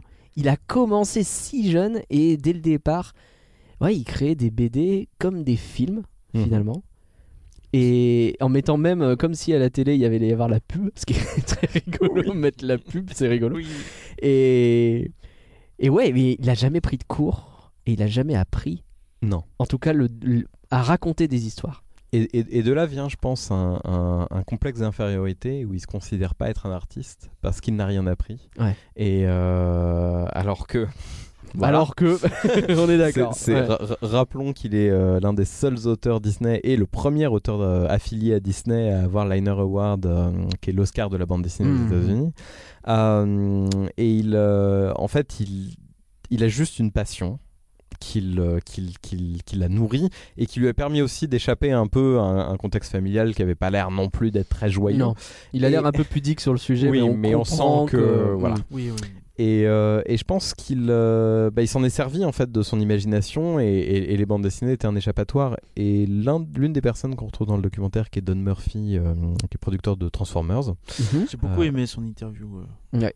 Après, j'aime bien tout ce qui est business comme ça. Moi, je des trucs, ça me parle tout de suite. Donc, j'ai vraiment euh, trouvé ça. Ah, le très pognon tout de suite. non mais c'est vrai que c'est- il y y a un côté, euh, enfin c'est pas des gens à qui on parle souvent. Euh, autant bon. Euh, sans minimiser du tout, mais un Spielberg, euh, Ouais. on va avoir des interviews à droite à gauche, etc. Mais un producteur, un vrai producteur d'une machine afrique comme Transformers, je trouve ça intéressant de, de Ouais. voir, mais, mais vous êtes un être humain avec des vraies, des vraies phrases. Et des Ouais, vraies bien sûr, bien et- sûr. Et, euh, et en fait, il a, et on, l'a pris parce qu'il avait écrit un édito. il faisait pas partie de la, la liste. On avait Mhm. vu un, un édito où il avait écrit Don Rosa m'a sauvé la vie. Ah oui. Et, euh, et, et, et- Ça appelle un petit peu un quand petit même. peu, on s'est dit bon bah allez. Peut-être éventuellement prendre le 06 quoi. On va voir pourquoi.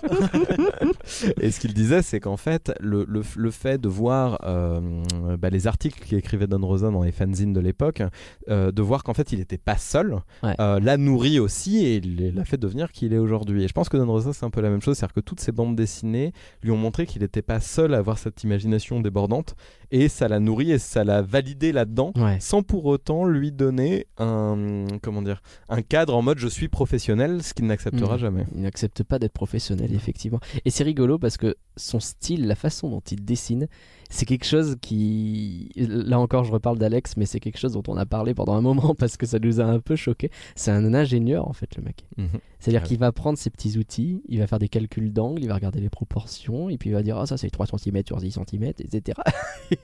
et et c'est mais. C'est dingue de voir ça, quoi, de voir un style aussi euh, mathématique finalement. Ah, il, il construit un pont hein, quand, il, quand Ouais. il dessine un, un, un Picsou. euh, et, et ce qu'il m'a souvent dit, c'est euh, si, le, si les calculs sont mauvais, le pont s'effondre, les gens meurent. Donc euh, il faut que le Picsou. il se- Le Ah, Picsou ah oui, d'accord, ah oui. ouais, effectivement. Ah oui, c'est On déconne pas. on, comprend pourquoi à un moment donné ça a été un peu difficile de continuer. Oui, euh, c'est vrai, c'est pour vrai. lui. Mais euh, non, et on a, on a une séquence dans le documentaire dont je, dont je suis, qui est pour moi ma préférée, euh, Mm. avec la séquence un peu émotion, euh, où on a eu la chance de voir exactement comment il Ouais. dessine. En prenant ses templates et où il fait effectivement des, des, arcs de cercle de 30 degrés, 60 degrés, etc. Ce qui font chaque bout de chaque en corps. apnée en voyant ça, quoi. C'était. c'est hallucinant, c'est hallucinant. Et, et, par contre, bah, pour finir l'apnée, quand il a fini et qu'il prend le dessin et qu'il a fait une boule et qu'il l'a jeté à la poubelle, moi j'ai fait. C'est de l'or C'est de l'or, c'est si beau Oh là là la vache ah, Je pense qu'il s'est dit, bon, il est pas très réussi. oui, c'est ça. mais oui, mais oui, parce que pour lui, c'est pas la perfection, quoi. Et, et, c'est ça, c'est pour ça que je disais, il est autodidacte euh, en termes de ouais, raconter des histoires, etc. Parce qu'il a appris le dessin, mais il l'a appris de manière mathématique, quoi. Bah, je pense qu'en fait, ce qu'il ce a fait, et c'est une leçon pour chaque personne qui a envie de se lancer dans sa passion, c'est qu'il a pris les outils qu'il avait à disposition. Mhm. Euh, on l'a un peu obligé à, prendre, à faire des études d'ingénieur. Mhm là-dedans, il a appris le dessin technique et dans ce cas-là, il a dit bon bah si je dois dessiner, bah je dessinerai comme ça. Et, il aurait appris autre chose. Euh, je pense qu'il aurait dessiné d'une hmm. autre façon, mais c'était quelqu'un qu'on pouvait pas arrêter, euh, qui, aurait toujours trouvé. Et c'est pour moi, c'est plus une, force de l'esprit de voir à quel point il est capable de d'utiliser chaque détail de sa vie, chaque truc qui, vient le nourrir hmm. euh, pour pouvoir avancer dans sa passion. Ouais. Ah, C'est-à-dire que pour lui, euh, dessiner un canard, c'est dessiner un engrenage, mais qui a des pieds palmés et une tête, quoi, finalement. Exactement ça. mais, euh, et c'est passionnant. Alors, on a euh, un point de comparaison avec Éparcurien, parce que on a eu l'occasion de, de voir à Disneyland Paris, il n'y a pas si longtemps en plus, c'était très peu de temps avant que je vois le documentaire, c'est rigolo, ça m'a fait deux, deux expériences d'un coup de voir quelqu'un dessiner comment, comment ça marche le truc, alors que normalement, j'y connais rien du tout. c'est Fabrizio Petrosi. Mmh. qui a fait Mickey à travers les âges. Oui. Euh, et il nous a montré notamment, alors il a fait quelque chose que Don Rosa ne fait pas, c'est-à-dire qu'il a pris un grand chevalier, un grand machin, il a montré comment on fait devant tout le monde, et puis, euh, etc. Enfin, cela dit, non, c'était rétro euh, c'était pas. Non, c'était pas un énorme truc, ouais, effectivement, il avait une. C'était plus déjà sur un plan de travail, etc. Mais il n'était pas dans les conditions que Don Rosa exige d'avoir pour faire un dessin parfait, quoi. Et, et ouais, il nous a montré, et, surtout, il nous a dit à chacun, bah voilà, chacun prend son petit crayon, son papier, et puis essayez de faire un Mickey. Et donc, on a essayé de faire un Mickey. Certains auraient aussi mieux que d'autres. On n'était pas fou, hein, globalement. C'était pas fou. Mais voilà, c'est très différent parce qu'il disait, bah voilà, là tu fais un rond, puis là tu fais un autre rond, et puis là tu fais un rond qui va de tel truc à tel truc. Ça reste un peu mathématique dans le sens où il faut arriver aux deux tiers de tel endroit vers le un tiers de là. Mais c'est du à peu près. C'est de la main levée euh, de La main levée, ouais. Et c'est tellement différent, alors qu'au final c'est la même chose, mais avec un, un, style tellement différent, une approche tellement plus. Euh, Simple. Simple. Ouais, mais simple, c'est négatif. J'ai pas envie d'être négatif vis-à-vis de ce cher Fabrizio parce que, c'est une approche. Il était adorable en plus. Et... De formation artistique contre une approche technique en fait. Ouais, c'est ça. Il y, a véritablement deux approches différentes. Quoi. Bah, vous, vous, avez d'un côté, et je pense que c'est le, le, plus gros de la, de la, création, des gens qui se, qui se sont formés avec des écoles artistiques, ou euh, en tout cas euh, voilà, des, des, traits à la main levée, et vous avez de l'autre un névrosé compulsif mmh. qui, euh, qui ne, ne, ne, lâchera pas le moindre truc tant que ce n'est pas de la perfection. En fait, Don Rosin, c'est l'équivalent de chaque enfant qui a pris une feuille de calque pour décalquer son personnage favori dans le magazine quand il avait 10 ans, mais avec des outils d'adultes.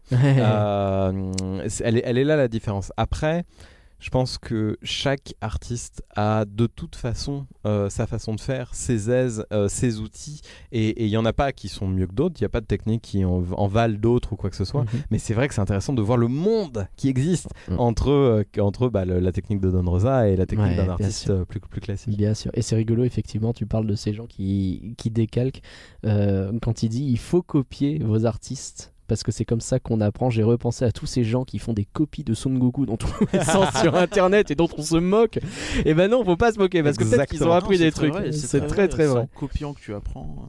Il le dit très bien, je parle. Ouais. Et, euh, et, en face de ce style très mathématique, enfin en face, en plus plutôt, euh, on pourrait dire ouais c'est mathématique machin etc. Mais en fait il y a les couches supplémentaires qu'il ajoute. Et là, il y a une explosion de détails dans chaque case. Euh, et notamment les, des références en arrière-plan. Hein. C'est à ça qu'on pense tout de suite quand on pense à Don Rosa. Que ce soit les gags qui se poursuivent d'une case à l'autre, que ce soit des, anecdotes euh, qu'on voit que si on regarde de près ce qui se passe au fond des cases, dans un coin, etc. Et il explique bien qu'au départ, bah, c'est des choses qu'il cachait parce que justement il voulait des- donner des indices au lecteur sans que l'éditeur ne s'en rende compte parce qu'il faut surtout pas avoir une date par exemple dans une BD parce que oulala c'est dangereux et, et ouais dès le départ en fait c'est une espèce de, de cadeau qu'il fait aux fans finalement Toujours, toujours, toujours. Après, euh, j'ai peut-être mentionné qu'il était névrosé. un petit peu il l'est un petit peu. Ah non, c'est surtout que quand il dessine, euh, il s'ennuie beaucoup ouais parce que c'est très technique. Et donc, il rajoute du détail, du détail, du détail. Et à un moment donné, il se dit bon, bah, euh, quitte à rajouter, je vais, pour m'amuser moi-même, Mm. je vais rajouter des petits trucs.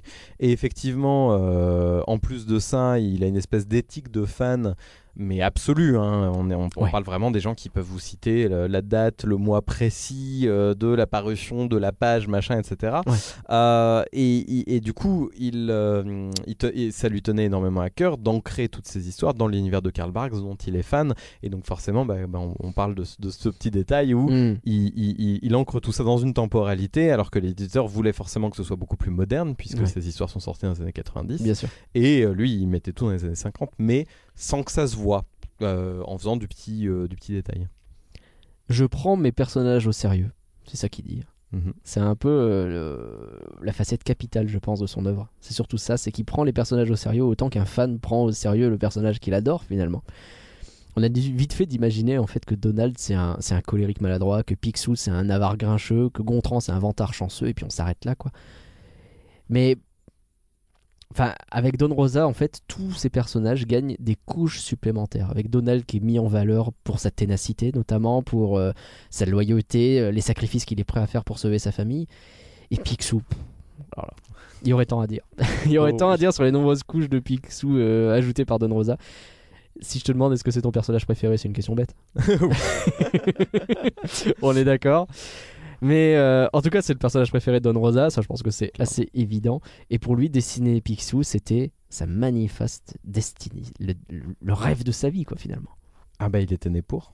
Il était né pour. Et il n'y a, pas de- y a, pas de- a pas de doute là-dessus. Euh, je pense qu'il... Enfin, il se serait flingué s'il n'avait pas dessiné c'est triste à dire, mais... Ouais, ouais, Et, non, et- mais. et- et il a passé sa vie à le faire sous d'autres formes jusqu'au jour où il a enfin pu Ouais. le faire. Euh, donc ça c'est ça c'est clair. Après euh, euh, après je pense que c'est c'est ils se sont nourris tous les deux. Euh, Hmm. Don Rosa ressemble à Picsou On va en il- parler de ça, il- parce que oui, oui, énormément, c'est vrai. et, euh, et je pense qu'au final on sait plus le- lequel a créé l'autre. Ouais. On va en parler de ça parce que je pense qu'effectivement il y a une forte notion autobiographique notamment dans la jeunesse de Picsou. Je trouve ça passionnant. euh, via le documentaire, on découvre ce genre de choses notamment. Et là où les BD euh, consistent souvent en une suite de gags, lui il arrive en plus à créer des histoires.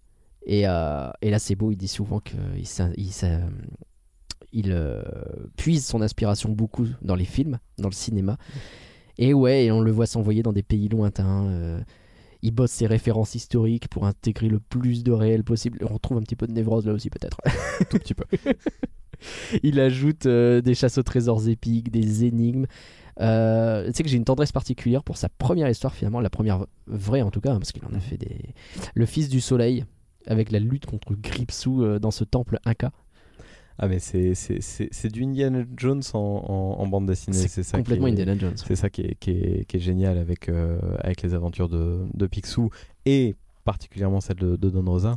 Mm. Après, euh, pour moi, la grande différence avec euh, Karl Barks, c'est qu'il a réussi à rajouter de l'émotion. Ouais. Je, je- j'ai plus de, enfin, j'ai pas plus de mal. Je, je- Karl Barks m'emporte, Ouais. mais euh, mais Don Rosa me fait ressentir des choses. Ouais. Et, euh, et ça, c'est ça, ça n'a pas de prix parce que même quand on reste à Donaldville, on, on voyage. Et Ouais. ça, c'est un bonheur. C'est très vrai. Et, et c'est terrible parce que de voir quelqu'un qui est aussi fan de Karl Barks, et t'as envie de lui dire, mais mec, euh, oui, Karl Barks, il est, il y a, il a, il y a plein de bonnes raisons d'être fan de Karl Barks, mais t'es tellement au-dessus. et, et tu sais que ça, ce message-là, il ne le recevra jamais. Jamais. Jamais. Jamais. Jamais. Parce que lui, c'est son idole, quoi. Bien sûr. Et, et, et je, pense que, je pense que le prochain qui sera fan absolu de Don Rosa et qui deviendra le prochain, Mm. euh, bon, on lui dira Ah non, mais t'es mieux que Don Rosa et il, pour- il pourra pas imaginer une chose non, pareille. il dira c'est pas vrai. voilà, voilà, il voilà. dira c'est pas vrai. Et tant mieux, parce que c'est comme ça que ça, se, que ça, que ça continue. C'est comme ça que ça continue. Est-ce qu'on commence à parler justement du fameux breaking point, de la- du moment où ça, on, on sent un petit peu qu'il y a des tensions un peu dans Petit le. peu. Ouais, tu m'étonnes. Et effectivement, la relation avec Disney, alors c'est amené brutalement par le reportage. Ah, J'étais euh, j'étais vraiment choqué hein, devant truc. J'étais là. Attends, mais il était en train de rigoler, t'es tout sympa. Et, et d'un seul coup, Il va se faire frapper, le pauvre réalisateur. Je sais. c'est une au détour d'une question qui est pourtant anodine, c'est s'il devait y avoir un film sur Picsou, Donald, etc., vous le feriez comment? Et très vite, sa réponse est cinglante. Je veux pas qu'il y ait de film. Parce que s'il y a un film, je, je, je paraphrase Ah un petit peu, hein. mais s'il y a un film avec ces personnages, ce serait fait par Disney. Et je veux pas que Disney gagne un centime grâce à ces personnages qu'ils n'ont pas inventés. Le coup près tombe avec une puissance et une précision. Vous remarquerez d'ailleurs que la musique à ce moment-là, on s'est inspiré Ah ouais. des, des, des anciens euh, comment dire, courts-métrages de Mickey euh, Ouais. Disney, donc c'est très joyeux. Puis d'un coup, ça part Mm. vers des octaves de plus en plus sinistres. Ouais, c'est Et vrai. on arrive, c'est juste des dang, dang. C'est ça. Est-ce qu'il a Ah ouais. réagi à ça, tiens Quand tu as vu le documentaire avec lui, est-ce qu'à ce passage-là, il s'est dit, bon, euh, vous y êtes allé un peu fort ou pas? Non, il m'a juste parlé de ses poils de nez qu'on voit à ce moment-là et qu'il voulait absolument qu'on enlève en CGI. Et je lui ai dit qu'on n'avait pas le budget. On va contacter Pixar, on va voir ce qu'on peut faire. Il faut demander à, à Warner avec Henry Cavill, ils avaient fait ça. Oui. Ah, c'est drôle. C'est super drôle. Non, ce qu'il faut, savoir, c'est que, c'est que j'avais bien évidemment abordé avec lui tous les sujets dont on allait parler. Bien sûr. Euh, et la- la, hum, euh, il y a un chapitre euh, qui arrive quasiment juste après euh, sur la rupture avec Disney Mhm. et ça paraissait beaucoup trop brutal. Donc Ouais. il fallait impérativement commencer à mettre les graines pour qu'on puisse comprendre qu'il y avait quelque chose quand même qui allait D'accord. pas. Euh, et en fait, le, le, le vrai, euh, le vrai, enfin le vrai début, euh, c'est pas vraiment un, un début, mais le- la première graine qu'on Mm. qu'on met dans le film, il parle d'une parodie qu'il a fait quand il avait 19-20 Oui, ans, avec Riri Fifi et Loulou qui prennent de Mhm. l'héroïne, euh, Gontran qui essaye de se suicider, enfin bon, ça part dans des, dans des gros délires. Et euh, c'est la première fois qu'on lui dit non mais, euh, mais, mais Disney, ça, ils vont pas acheter ça. Et, non, dit, non, n'y va Quoi pas. Disney Et ça Bah, s'arrête comme ça. Ouais, ouais. Et c'est laissé un peu en suspens. il y a un petit voilà et le chapitre suivant c'est bon allez on y go et, et, et- et c'est vrai que bon bah on, sent qu'il y a quelque chose quoi Mm. que, que, que, que, que c'est pas possible maintenant euh, Maintenant, je pense que c'est- là où je reviens sur le fait que c'est un, geek de 17 ans qui, euh, Mm. qui, à qui on lui aurait dit que sa propriété euh, favorite intellectuelle part vers un autre éditeur et, euh, et qui se disent, bah, par exemple, Mm. quand il y a eu Star Wars Star qui est parti ouais. chez Disney, Ouais, forcément, euh, on le pense tous à ça. nombre de Bien gens sûr. qui se sont dit on s'arrache les yeux plus jamais, plus jamais, machin. bien entendu. Voilà. Et, euh, et je pense que qu'il fait partie, il aurait fait partie de. Et, oh, il aurait été clairement de ces gens. Il aurait été C'est ça, en fait, clairement l'impression de. Moi, j'ai même l'impression que c'est pas tant son œuvre à lui qui cherche à défendre que l'œuvre de Karl Barks. Ah oui, fait, clairement. Oui, complètement. C'est lui, il s'est dit non, non, non, c'est à lui, euh, Disney, Complètement. n'y touchez pas. Quoi. Mais on C'est- va, on va y revenir. Mais J'ai une petite question avant. Mhm. Quand tu poses cette question sur le film, tu sais que ça va avoir bien cet sûr. effet Ouais, Bien sûr. ouais. Tu Bah, cherches un c'était- petit peu la merde en détail. Je rappelle que tout est écrit à la base. c'est vrai, Donc c'est je vrai, sais c'est vrai, où on va. c'est vrai, c'est Et vrai. c'est- Et c'est pour ça que le, le- le chapitre commence bizarrement puisqu'on parle de, euh, de l'année où c'est où c'est posté, etc. Et enfin, on était obligé Mhm. de faire un petit peu ce, ce chemin pour arriver à l'adaptation filmée. L'autre chose aussi, c'est que c'est un désir euh, personnel forcément énorme de pouvoir un jour adapter la jeunesse de Picsou au cinéma. Donc je la pose euh, Ouais. aussi pour moi cette question. Et euh, Oh bah non, Ah bah non. bon bah tant pis. hein. ça va être compliqué. Et, euh, et surtout, c'est une question que je lui avais déjà posée, puisqu'on on, on avait fait des pré-interviews sur, sur certains trucs, donc je savais où est-ce qu'il allait aller. Après, je, je lui dois... quand je dis encore une fois que, que, que ce que je recherche, c'est plus de l'émotion que, que de l'information Mm. dans le documentaire, euh, là, il est, il est on point. Euh, Ah oui, je bah, pense que complètement. y a- je ne pouvais rien faire Ah d'autre. Euh, le regard, le- tout Ouais. est parfait dans Ouais. cette séquence pour Ouais. comprendre ce qu'il pense de Disney. Ah oui. Oh oui, on le ressent concrètement. Donc effectivement, on le disait, Picsou a été créé par un freelance. Karl Barks, pour le compte d'une maison d'édition indépendante, Dell Mhm. Comics, mais c'est un personnage qui appartient à Disney.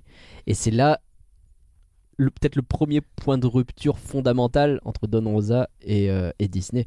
Oui. C'est que ce personnage, pour lui, n'est pas à Disney. C'est l'appartenance de ce personnage, c'est un contrat, c'est pas, euh, c'est pas la propriété intellectuelle, quoi, d'une certaine façon, quoi. C'est exactement ça. Alors après, moi, je rejoins pas tout à fait Don Rosa Mhm. sur, sur, sur la question, mais c'est vrai que lui, il a un attachement tel, euh, et c'est un personnage qui n'a jamais été édité, enfin pas édité, mais qui n'a jamais été euh, écrit par des équipes Disney euh, jusque les années 90-2000 où Disney a, a, comment dire, a racheté la dernière maison de production qui avait la licence et qui a commencé à produire eux-mêmes leurs propres comics et c'est parti euh, dans des directions qui étaient un peu hasardeuses.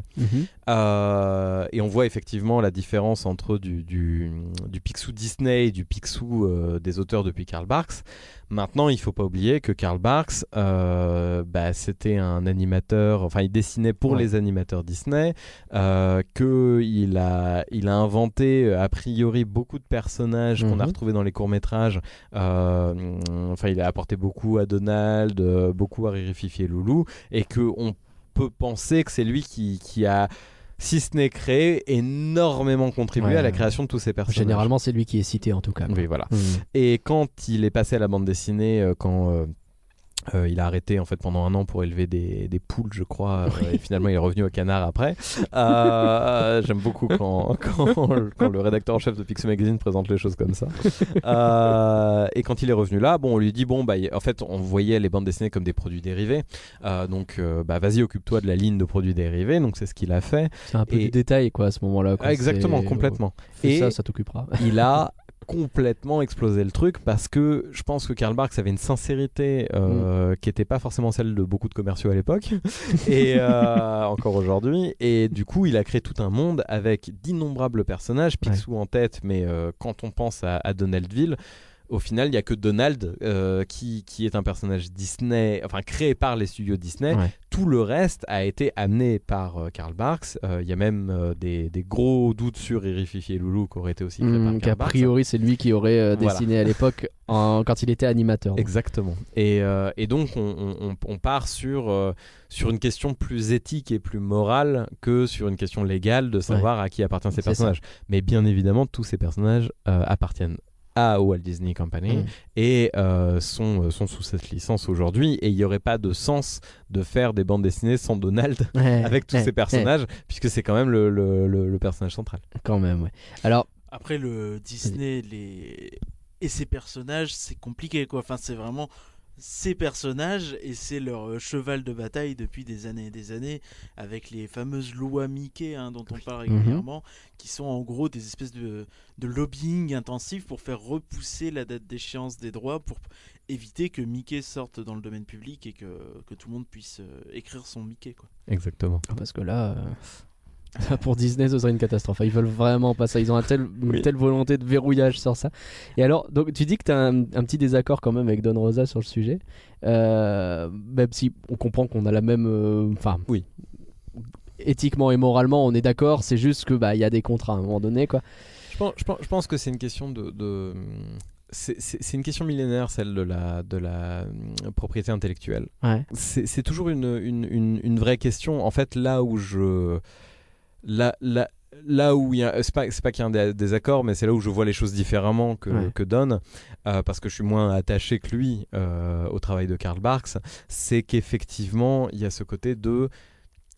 Il, est- il crée des, des personnages avec marqué Walt Disney Comics. Euh, Ouais. On n'est on, on pas sur du. Enfin, il y avait quand même le tampon Walt Disney sur tout ce que faisait Karl Barks. Ouais. Alors certes, il y, il y avait un énorme problème à l'époque où on ne mettait pas en avant, euh, c'est pas qu'on ne mettait pas en avant, on taisait complètement le nom Mm. des auteurs Ouais, parce que on voulait avoir cette ouais. impression que on, comment dire que, que bah, c'était Disney qui faisait c'est tout. Disney qui fait Que tout. ouais, c'était bien euh. Monsieur Walt Disney Ouais, qui ouais. dessinait chaque Bien jour sûr, bien euh, sûr. 12 bandes dessinées Ça, c'est- différentes. Ça, c'est une politique très Disney à la base. Et euh, euh, je me souvenais, j'avais lu euh, de Marty Sklar, qui était un imagineur euh, qui était euh, euh, un très très, euh, très très haut placé, euh, qui nous a quittés il y a deux ans, je crois, euh, qui expliquait en fait que lui, quand euh, il devait former des gens, il leur expliquait que, écoute, t'es bien gentil, tu fais tes histoires, tout ça.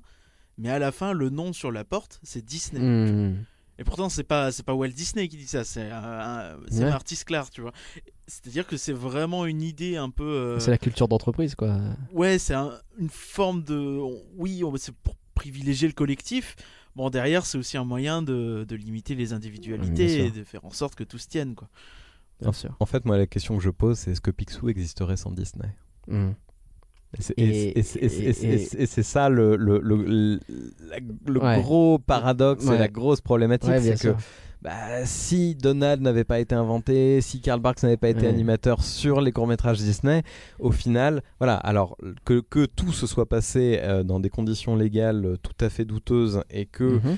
Aujourd'hui, heureusement, on est de plus en plus en train d'avancer et on n'y est pas encore euh, vers un, un vrai, une vraie reconnaissance des auteurs et de ce qu'ils apportent. Ouais. Et notamment en France, euh, on a pas mal de, de nouvelles bandes dessinées, euh, notamment autour de Mickey, Mhm. euh, qui, qui vont dans d'autres directions où on voit que les gens peuvent se, ré- se réapproprier un personnage et réinventer. On associe avec Black et Mortimer, avec Spirou. Enfin, ça, ça- ça- doucement mais sûrement, on va vers des, des, des- des envies d'auteurs et des, des points de vue différents. Et c'est que comme ça que la création peut avancer, Ouais, avec des points de vue qui sont diamétralement différents. bien sûr. Néanmoins, euh, s'il n'y avait pas eu la machine de guerre qu'est Disney euh, pour faire, faire créer ces personnages-là, je, je- je pense que bah, Picsou, ce serait peut-être juste une idée ou une envie ou euh, un fanzine euh, lu par 200 personnes. Et, et, et je suis quand même heureux que, on- que ça ait dépassé les 200 personnes. Oui, effectivement. D'ailleurs, c'est assez amusant aussi pour revenir sur ce parallèle avec euh, quand il reproche le fait qu'il n'y ait pas de signature des, euh, des auteurs sur les BD à l'époque, ce qui est bien sûr dommageable. C'est assez amusant puisque un peu plus tard, il dit ouais bon après il vendait euh, mes, euh, mes dessins, il vendait des calendriers, euh, Don Rosa dessus. C'est bah du coup maintenant ils le mettent. Alors oui, euh, bien sûr qu'il y a toutes les questions de droit d'auteur qui sont Mhm. plus compliquées, mais il faut quand même avouer qu'il y a eu un progrès là-dessus quoi. Je pense, je pense qu'en fait, le, le- le problème qui soulève là, c'est plus une question de. Le nom Don Rosa est devenu une marque. Oui, ils se sont appropriés et, son et nom. qui se sont euh, appropriés son nom. Et c'est là où on se rend sûr. compte de, de, de, de là où on en est arrivé dans la création euh, dans un monde un minimum capitaliste où euh, on se retrouve dépossédé de son propre nom pour vendre un produit qui ne nous appartient plus et qu'on a créé. Et, et là, je comprends qu'il ait pété un câble parce que euh, Ouais, je comprends aussi, mais c'est assez amusant parce que finalement, c'est deux extrêmes bah, ça, ça- problème. euh, ça a clairement fait avancer les choses, je pense. En tout cas. Puisque aujourd'hui, le, le- le- la question se pose de moins en moins de la paternité des œuvres. Ouais, C'est déjà un beau progrès. Alors du coup, la jeunesse de Picsou finalement. La naissance de la jeunesse de Picsou, toute sa création repose sur l'idée de créer la biographie officielle de Picsou avant que Disney ne le fasse, euh, qu'ils ne le fassent eux-mêmes. C'est-à-dire que si Disney le fait, c'est la biographie officielle, c'est terminé. Exactement. Et lui, il est, euh, bah, il est trop modeste pour le dire, mais le plus grand expert de Picsou, c'est lui. Voilà. Et il fallait que ce soit lui qui le fasse. oh, il et avait envie de le faire. ah oui. Alors dans le documentaire, il est très modeste. Il y va lentement. Il dit moi je voulais que ce soit la maison d'édition du machin et puis ils m'ont proposé. Alors bon moi je vais pas dire non. Hein. Mais dans les faits, on est d'accord pour dire que même si c'est au fond de sa tête, c'était à lui de le faire et tout le monde le savait que c'était à lui de le faire quoi. Au final, encore une fois, c'est grâce à Disney qu'on l'a eu. hein. Eh oui, c'est ça le plus terrible. C'est Et, ça le en- plus et terrible. encore une fois, le parallèle avec Star Wars est, en- est très bon aussi, Ouais. puisque tu as tout l'univers euh, étendu de Star Wars qui a été totalement détruit pour être reconstruit par Disney. Mhm. C'est un peu la même chose, c'est-à-dire que oui, euh, quand Disney a racheté Star Wars, ils ont dit Ok, maintenant Star Wars c'est ça. Ouais. Et euh, du coup, ça, ça rejoint énormément ce Ça qu'il dit, rejoint beaucoup. Ah, on, rejoint ça rejoint sa peur et on, et, et on la comprend tout à fait. euh, Bien sûr. De, de se dire. euh, mon Dieu, le personnage que j'aime le plus au monde risque d'être écrasé euh, Ouais. dans, dans un mouvement marketing parce qu'ils veulent faire 12 épisodes. euh. mais j- mais, mais j'adore le, le début de- du chapitre où on en parle, où, où je lui pose, bon, bah, parce que c'est quand même l'œuvre la plus importante de Don Rosa, Ouais. la jeunesse de Picsou, il n'y a pas moyen de passer à côté. Et, euh, et, quand, et quand on dit, bon, bah alors, euh, on y parle, et puis la première phrase qu'il dit, bah, c'était pas mon idée. Oui. Et je l'ai regardé en mode quoi? Non, non, non, non, non, non. et, euh, et non, c'est, ben, encore une fois, c'est un travail de fan et il le présente comme un travail de Ouais. fan euh, en mode bon, bah, je vais lister toutes les, tous les détails, tout ce que raconte euh, Karl Marx. Et euh, je, vais le, je, vais, je vais en faire un, comment dire, une, une épique, euh, enfin un Oui. récit épique en 12 chapitres, comme dans le film, euh, où, où on va un petit peu décortiquer toute la vie de, de, de, de Picsou de A à Z. Et il veut pas le faire seul, effectivement. Il veut pas s'approprier Picsou jamais. Ouais. Et du coup, effectivement, il fait appel à des fans. Et c'est c'est rigolo parce qu'il demande à Karl Barks. Et Karl Barks, il s'en fout. Genre, c'est oui, oui, oui, euh, ouais, bon, fais une biographie, ouais, si tu veux, tu le mets là. Ouais, Ouais, les éléments, ça a l'air cool. Il a dû recevoir un mail ou un courrier, j'en sais rien, mais de 1000 pages avec des références cross-référencées dans tous les sens. Et là, ça a l'air d'être un peu 1912, mais qu'est-ce que t'en dis? Et là, il a vu ça arriver, il a fait. J'avais mis ça au pif. Oh là là, j'ai- j'ai Geekmaster qui m'a contacté là. Qu'est-ce que c'est que ce truc? Ouais ouais, fais-le, vas-y, ça a l'air bien. C'est exactement Mais ça. c'est génial. Ça, ça me fait penser aux cours d'analyse de films où on a des, des- des enseignants qui vont dire alors là forcément ils pensaient à ça etc. Bien sûr. Et le réel c'est Oui. juste dire oh, bah, c'est rouge c'est cool c'est beau allez on est on est go.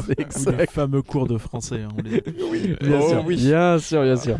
Les suranalyses. euh, Oh là là là là. Mais oui, bah c'est, mais c'est ça, hein, Don Rosa. Et je, et je trouve ça, je trouve ça tellement touchant de se dire que Karl Barks, euh, bah, il- pour lui, bah, c'est- je sais que c'est un peu péjoratif de dire ça comme ça, mais je pense que pour lui, ça reste un produit dérivé. Et, euh, Mhm. et, et c'est fou de se dire que, euh, ce qu'il a quand même, euh, je sais plus combien d'histoires c'est, mais euh, c'est proche Ah, de c'est 700 ou 800 histoires. Colossal. Karl Barks, c'est Ah, un, un, géant Ouais. euh, et presque autant d'histoires mémorables et qui ont un impact et qui, qui, qui, qui différenciaient de tout ce qui existait à l'époque. Au- Aujourd'hui, c'est un petit peu plus. euh, Aujourd'hui, on a plus de mal parce qu'on a forcément des gens très Voilà. grands qui sont passés derrière, mais à l'époque, c'était, il révolutionnait euh, le genre, quoi. hallucinant. Bien sûr. Et, euh, et il, euh, bah, il, faisait ça euh, pour amuser les gosses, C'est 5 ça. minutes. C'est ça. Et, et c'est un bonheur de voir aussi que euh, c'est un peu comme le, le- le début du cinéma. Le début du cinéma, c'est euh, sous des tentes avec du, avec du Mhm. popcorn à regarder.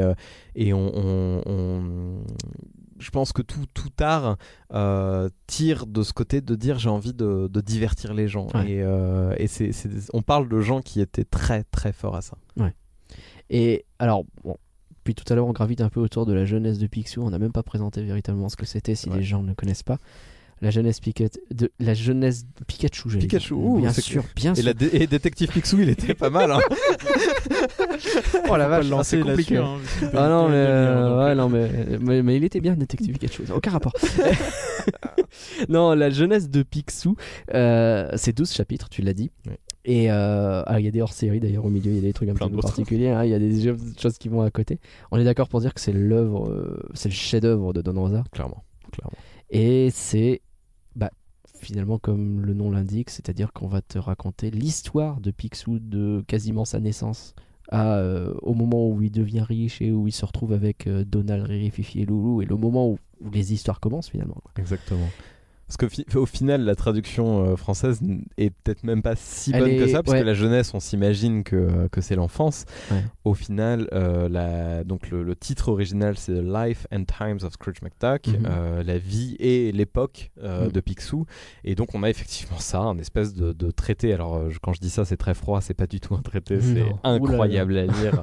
et euh, ça rivalise, euh, je parle de Tintin depuis tout à l'heure, mais avec euh, n'importe quelle Ah ouais, aventure de sûr. Tintin. Ah, mais Euh, pour moi, c'est tellement au-delà de Ah Tintin. mais- je vais mettre des Tintanophiles à dos. J'aime pas beaucoup Tintin.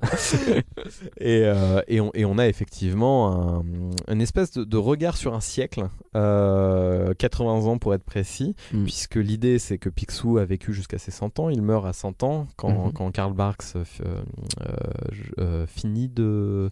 Je sais plus que dans la temporalité, mais je crois que c'est quand Karl Barks est, est parti en retraite. Ouais. Et...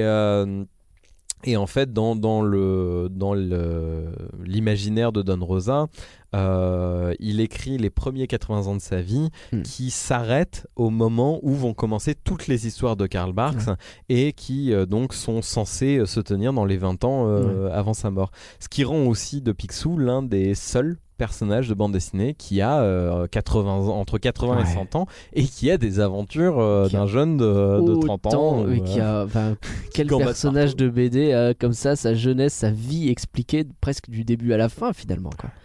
Et, et ouais, et on, on- on découvre un personnage, euh, le personnage de Picsou, qui n'a rien à voir avec ce qu'on connaît euh, par la suite, qui est généreux, qui est gentil, qui est attentionné, qui se fait du coup avoir plein de fois, Exactement. qui apprend, qui évolue et qui et il y a des séquences euh, qui émotionnellement sont d'une puissance, mais d'une puissance. Oh oui. Il le dit, euh, Don Rosa d'ailleurs, il parle de cette séquence à la mort de hum, son père, si je dis pas de bêtises, quand il est avec euh, Sloppy. De la mer. c'est la mère, Ouais. je me plante à chaque fois, Il n'y a pas de souci. ça c'est normal. et, et où il devient fou de rage. Et la façon dont c'est dessiné, la façon dont c'est rendu, Ah, c'est c'est- mais pff, j'en ai des frissons. Oui, pareil, pareil. c'est un problème. c'est un problème. Bon bref, si euh, si ce podcast n'aura servi qu'à une chose, c'est lire la jeunesse de Picsou, c'est qu'il aura été réussi. Et s'il a servi à vous faire regarder le documentaire ce Scrooge Mystery, alors il aura là, on est- vraiment on est servi à heureux, 100%. là. Là, on est ravis 100%. Bref, donc la jeunesse de Picsou, effectivement, l'idée c'était euh, bah, de créer l'histoire. Et en fait, ce, ce dont on se rend compte, c'est à quel point il est fan de Barks. Et il en dit, et euh, c'est la dernière chose que j'ai notée à ce sujet, c'est il en dit que c'est le plus grand conteur du XXe siècle. C'est tellement énorme comme compliment. Et on aurait tellement d'autres conteurs à dire, bah non, il y, a- en a d'autres. Mais ouais, non, c'est un fan quoi. Et un fan, ah, c'est aveugle. Un fan, Ah oui. c'est comme ça quoi. Donc Ah oui, c'est lui. Et il Ah y a bah. personne d'autre. Et puis venez pas me casser les pieds. Parce qu'on a envie de lui dire, mais même toi, t'aimais. Non, non, c'est Karl Barks. Ok, d'accord. Ok. Pardon. C'est exactement ça. Et, euh, et je finirai juste sur la jeunesse de Picsou. euh, Ouais. Pour moi, l'apothéose qui ne fait pas partie de la jeunesse de Picsou, mais qui est à lire juste à la fin, Ouais. s'appelle euh, Une lettre de la maison, Oui. qui est une bande dessinée d'une finesse, d'une Mm. subtilité et qui résume vraiment le- le- l'évolution euh, que Don Rosa a apportée au personnage de Picsou et, et à la Mhm. famille. Et je défie euh, quiconque de lire cette bande dessinée Mm. de ne pas pleurer à la fin. C'était terrible. Mais terrible quoi. C'est- pour ça que je, le compare beaucoup à Pixar parce que Deuxième coup de frisson, je suis pas bien. ah ouais, ouais, ouais. Imaginez les dix premières minutes de là-haut. Voilà, bah c'est Ouais. en bande dessinée. C'est complètement ça. C'est ça. Complètement ça. Et on va rester dans, on va rester dans l'émotion. Dessiner devient une souffrance pour Don Rosa. Mhm. C'est un peu la fin du, la, la fin du documentaire raconte ça. Tellement de personnes qui se faisaient de l'argent sur son dos, euh, le nom de Don Rosa qui est utilisé partout sans qu'il ne touche rien, etc. Pas de droit d'auteur pour les auteurs de BD, on en parlait un petit peu. Oui. Euh, ceux qui bossent pour Disney en tout cas. Les- Ouais, BD tu, tu- tu- tu fais bien, Les tu fais autres, bien, ils tu payent fais quand bien. même, Les oui. autres payent. Avec, euh, alors c'est c'est chelou cette histoire parce que globalement les maisons d'édition elles y sont pas pour grand chose parce qu'ils font ça depuis le début et comme il y en a plein, si c'est la première maison d'édition qui le fait, elle se fait rétamer par tout le monde. Euh, c'est pas vraiment de la faute de Disney non plus parce qu'ils ont le système qui est en place et le faire évoluer c'est très compliqué aussi. Si- J'ai envie de dire à qui la faute. Oh, le statu quo arrange quand même et les maisons d'édition et Euh, Disney. c'est hein. ça. hein. Quoi qu'on dise. Et donc en gros euh, tout le monde se dit que bof et on continue comme ça quoi. Je pense, je pense que, que dans la réponse qu'il a faite dans le documentaire, il essaye d'être euh, très mesuré. Ouais. Et que du coup, il essaye de ne pas euh, pointer. Ouais. Mais euh, mais on sent quand même. je pense qu'on sent un petit peu. Mmh. Je, vous, je vous laisserai regarder et me dire. euh, si vous avez la même Oh oui, analyse. oui, on sent. on sent, bien sûr.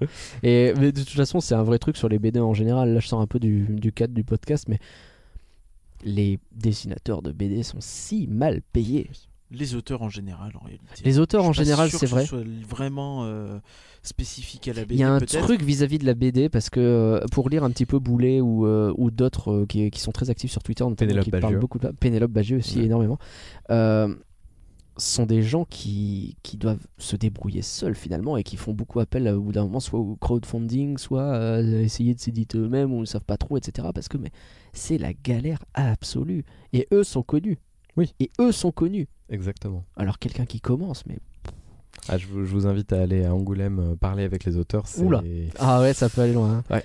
C'est ouais, ça peut, je- ça peut devenir très politique, très tendu, très tout ce qu'il un- faut quoi. T'as un peu les mêmes débats euh, dans, dans le milieu de la traduction. C'est un petit Ah ouais, peu des, des- des- mmh, ouais, beaucoup, Ouais, beaucoup ouais, de ouais, questions similaires aussi.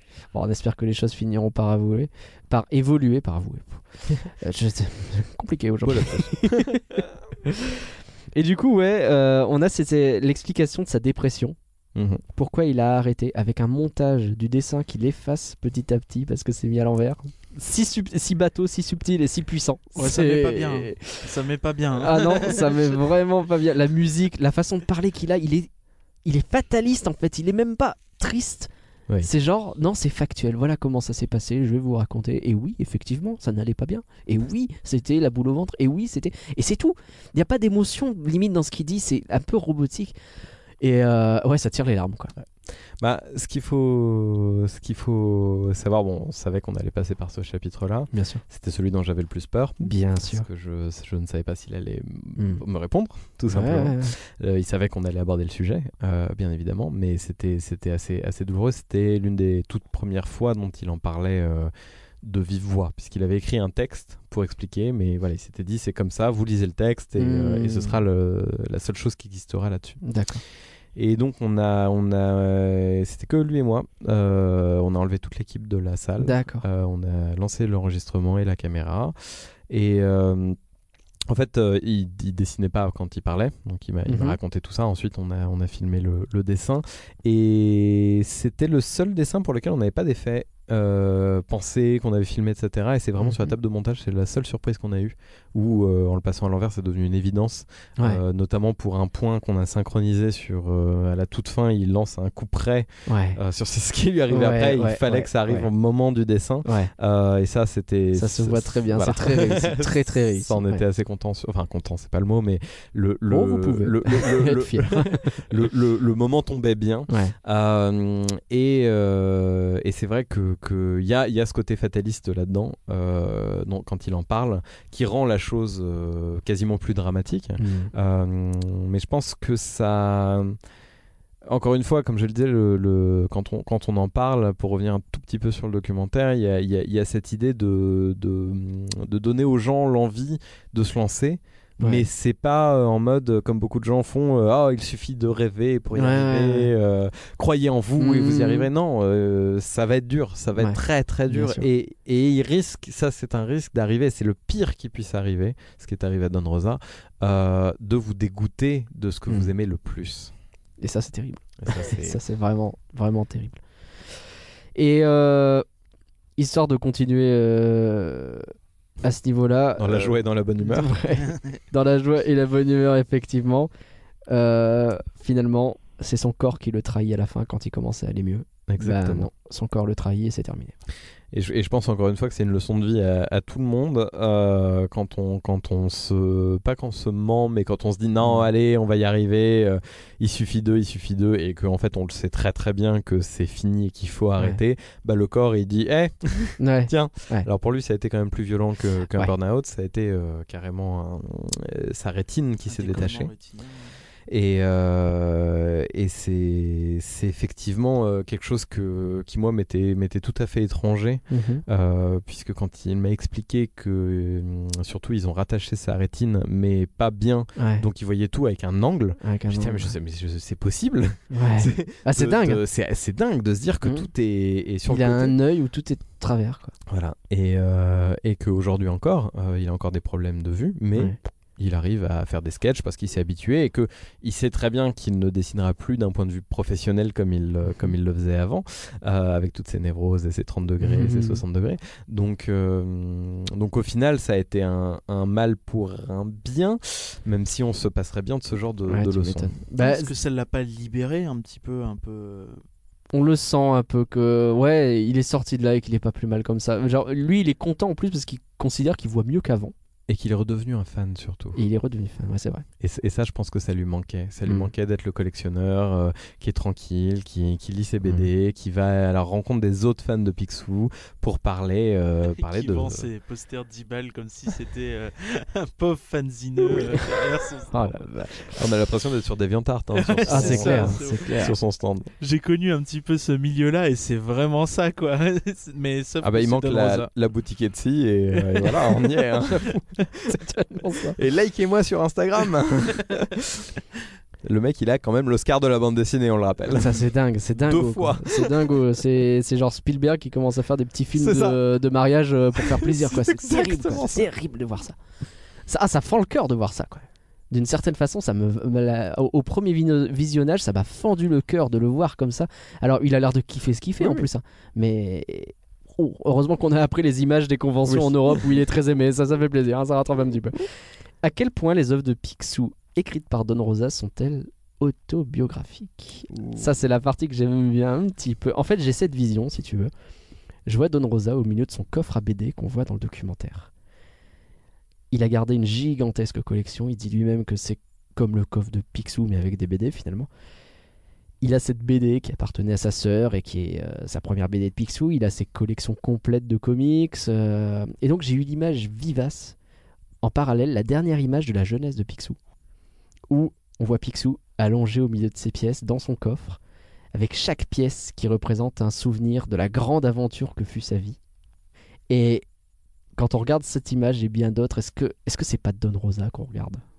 Ah bah clairement, c'est et, et ça veut dire qu'on a réussi le film si, euh, si la dernière image euh, Oui, fait penser à ça. Exactement. Ah là, On bravo. sent que c'était l'intention. hein. On sent bien. ouais. Euh, Ah, c'est- c'est c'est superbement fait, la façon dont effectivement on est. euh, tu l'as dit, hein, le film fait 12 chapitres comme la jeunesse de Picsou, et, et ouais, on termine de la même façon. Et, et en plus, on a, on a voulu jouer là-dessus euh, en ne montrant pas Don Rosa dès le début. Euh, en le Mm. montrant que très très peu pour qu'il y ait ce petit côté où on commence à faire des parallèles entre le dessin, ses yeux, Ouais. le dessin, son ombre, euh, et ça monte, ça monte, ça monte jusque- jusqu'au dernier point. On le voit lui en entier et on se dit mais attends c'est le personnage qu'on voit depuis le début. Euh, donc non non c'est les, les, les deux sont liés et comme je disais tout à l'heure on sait pas le- lequel dessine l'autre Euh, avec ses petites lunettes rondes euh, son bec euh, Exactement. ses pieds palmés on sait pas. on ne sait pas. Il parle de la valeur de ses collections, du fait que l'argent n'est pas important en fait. Mhm. C'est pas, c'est pas ça qui l'intéresse dans sa collection. Et ça semble très paradoxal pour quelqu'un. Tu lui dis, euh, il écrit des histoires de Picsou et il s'en fout de l'argent. Mais non en fait, parce que on retrouve pas mal ça chez Picsou aussi finalement. Et en fait en, en- en- en France on a eu euh, on a eu un grand euh, comment dire il y a eu une grande bataille euh, historique euh, avec le Parti communiste et Pif Mhm. Gadget, euh, qui était le- le- la solution contre Picsou Magazine, Ouais. et, et d'où l'invention du gadget dans Picsou Magazine, Bien sûr. pour pouvoir voilà, Ah, pour chaque- voilà, concurrencer. Et, et- et dès le départ, parce que les histoires de, de, de Picsou étaient issues de- des Italiens, c'était extrêmement caricatural sur l'Américain qui a de l'argent et qui est avare, etc. Et donc on, on a récupéré énormément cette image-là Ouais. dans la culture populaire de Picsou. Mais le Picsou de Karl Barks et bien évidemment celui de Don Rosa, c'est un, un Picsou qui ne s'en... En fait, ça, ça passe aussi par la coloration, bizarrement. Ouais. Euh, ce qu'il faut voir, c'est que le, le- le coffre de Picsou, qu'on a coloré en, en or chez nous, Mhm. euh, est en fait un coffre rempli de centimes. C'est un, une grosse boîte de pièces jaunes. Très vrai. Euh, Bernadette Ouais. Chirac deviendrait folle en voyant ça.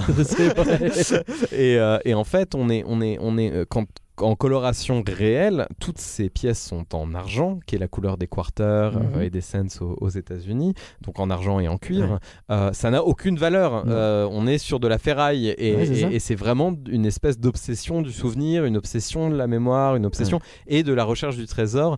Mais du trésor intérieur euh, plus que du trésor euh, monétaire.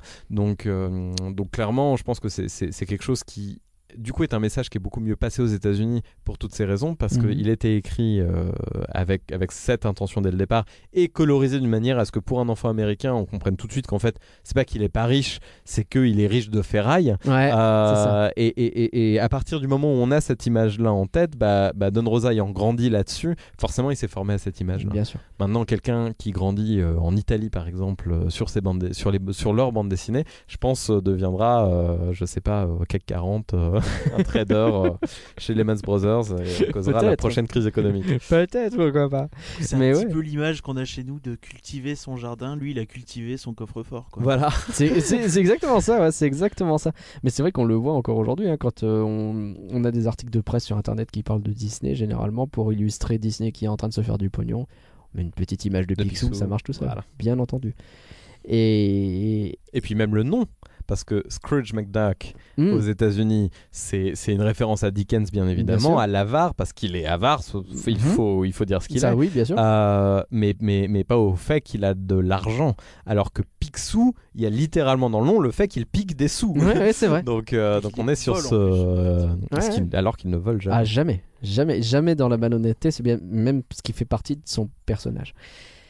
Et oui, on découvre qu'il veut protéger ses souvenirs avant de protéger euh, son argent. Et donc, euh, bon, il y a des trucs qui sont faits autour des- du sous-fétiche ou de la, de la grosse pépite qu'il a gagnée avec Goldie O'Neill, etc. Il y a plein de choses comme ça qui sont inventées grâce à Don Rosa et qui permettent d'avoir Mais- une vision du personnage qui est tellement différente. quoi. Mais d'ailleurs, il y, a- il y a une des bandes dessinées les plus inventives que j'ai jamais lues, euh, qui s'appelle La pièce de Coin, euh, où il. euh, c'est que ça, c'est une histoire sur une pièce qui a un souvenir particulier qu'il a Ouais. donné pour payer Donald, et au final, il se souvient que cette pièce-là vient de son amour, et donc du coup, il faut absolument qu'il la récupère. Mhm. Et toute la bande dessinée est racontée du point de vue de la pièce. Ouais. Donc chaque case est une, une, une- une case comme si on était en vue subjective, qu'il y a une petite caméra Ouais. euh, dans la pièce. Et, et, euh, elle a été éditée en France parce que l'éditeur Egmont ne voulait pas l'éditer. La raison était que le personnage principal de toute cette histoire n'était pas un personnage Disney, puisque c'était une pièce. Ben oui, évidemment. Eh oui. Bon, ça fait le tour de ce que je voulais dire moi sur Don Rosa et, euh, et sur le. Alors sur le documentaire, j'ai envie de demander. Alors, t'as fait tout ça avec des gens, j'imagine. euh, le- si tu veux les citer, si tu veux les. Alors, je- alors juste avant, euh, petit cadeau pour les auditeurs. Ah, Euh, si jamais vous avez envie de commander le documentaire, Ah, C'était la question que je voulais poser juste après. Mais Aujourd'hui, vas-y fonce. en Comment DVD, en Blu-ray. Ouais.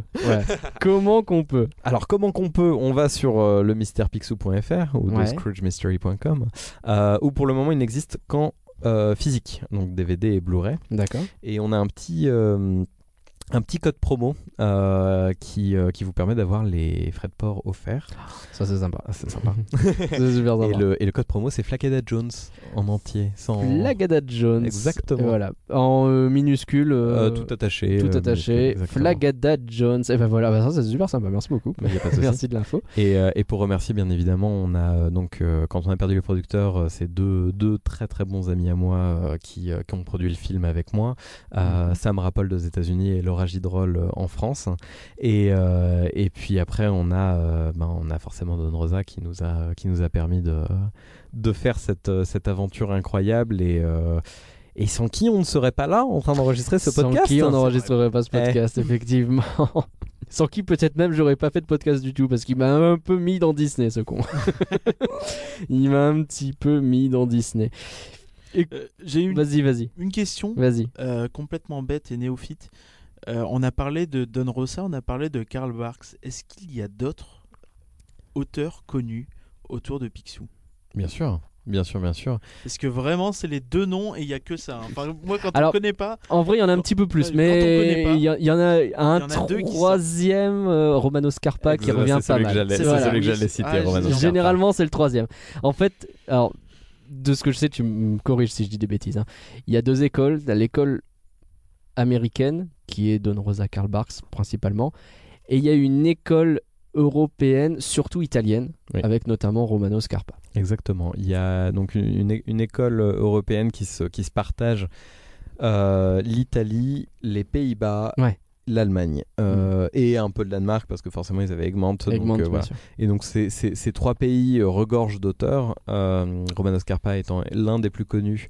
Euh, il y en a un autre dont le nom m'échappe, Ah, qui est allemand mais qui est Stro quelque chose. ah, je ne l'aurais pas celui-là. euh, Mais oui, euh, qui, qui a, qui a récemment fait un hommage à Don Rosa dans une de ses bandes dessinées. Il a mis Don Rosa dans la bande dessinée. Oh, c'est beau, c'est beau. Qui est, qui, très très beau.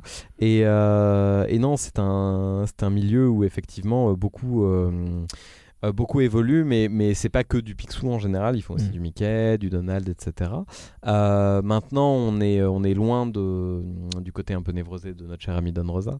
et, euh, et, et comme je l'indiquais, euh, le, moi, le souci que j'ai avec cette école-là, c'est qu'elle euh, elle a compris le personnage de Picsou autrement que, euh, que, que, que l'origine. Et on est plus sur euh, des questions de, euh, de garder son argent Ouais. ou de gagner plus d'argent. ou voilà. plus proche de, la, de DuckTales en fait. ah clairement, clairement, clairement, clairement.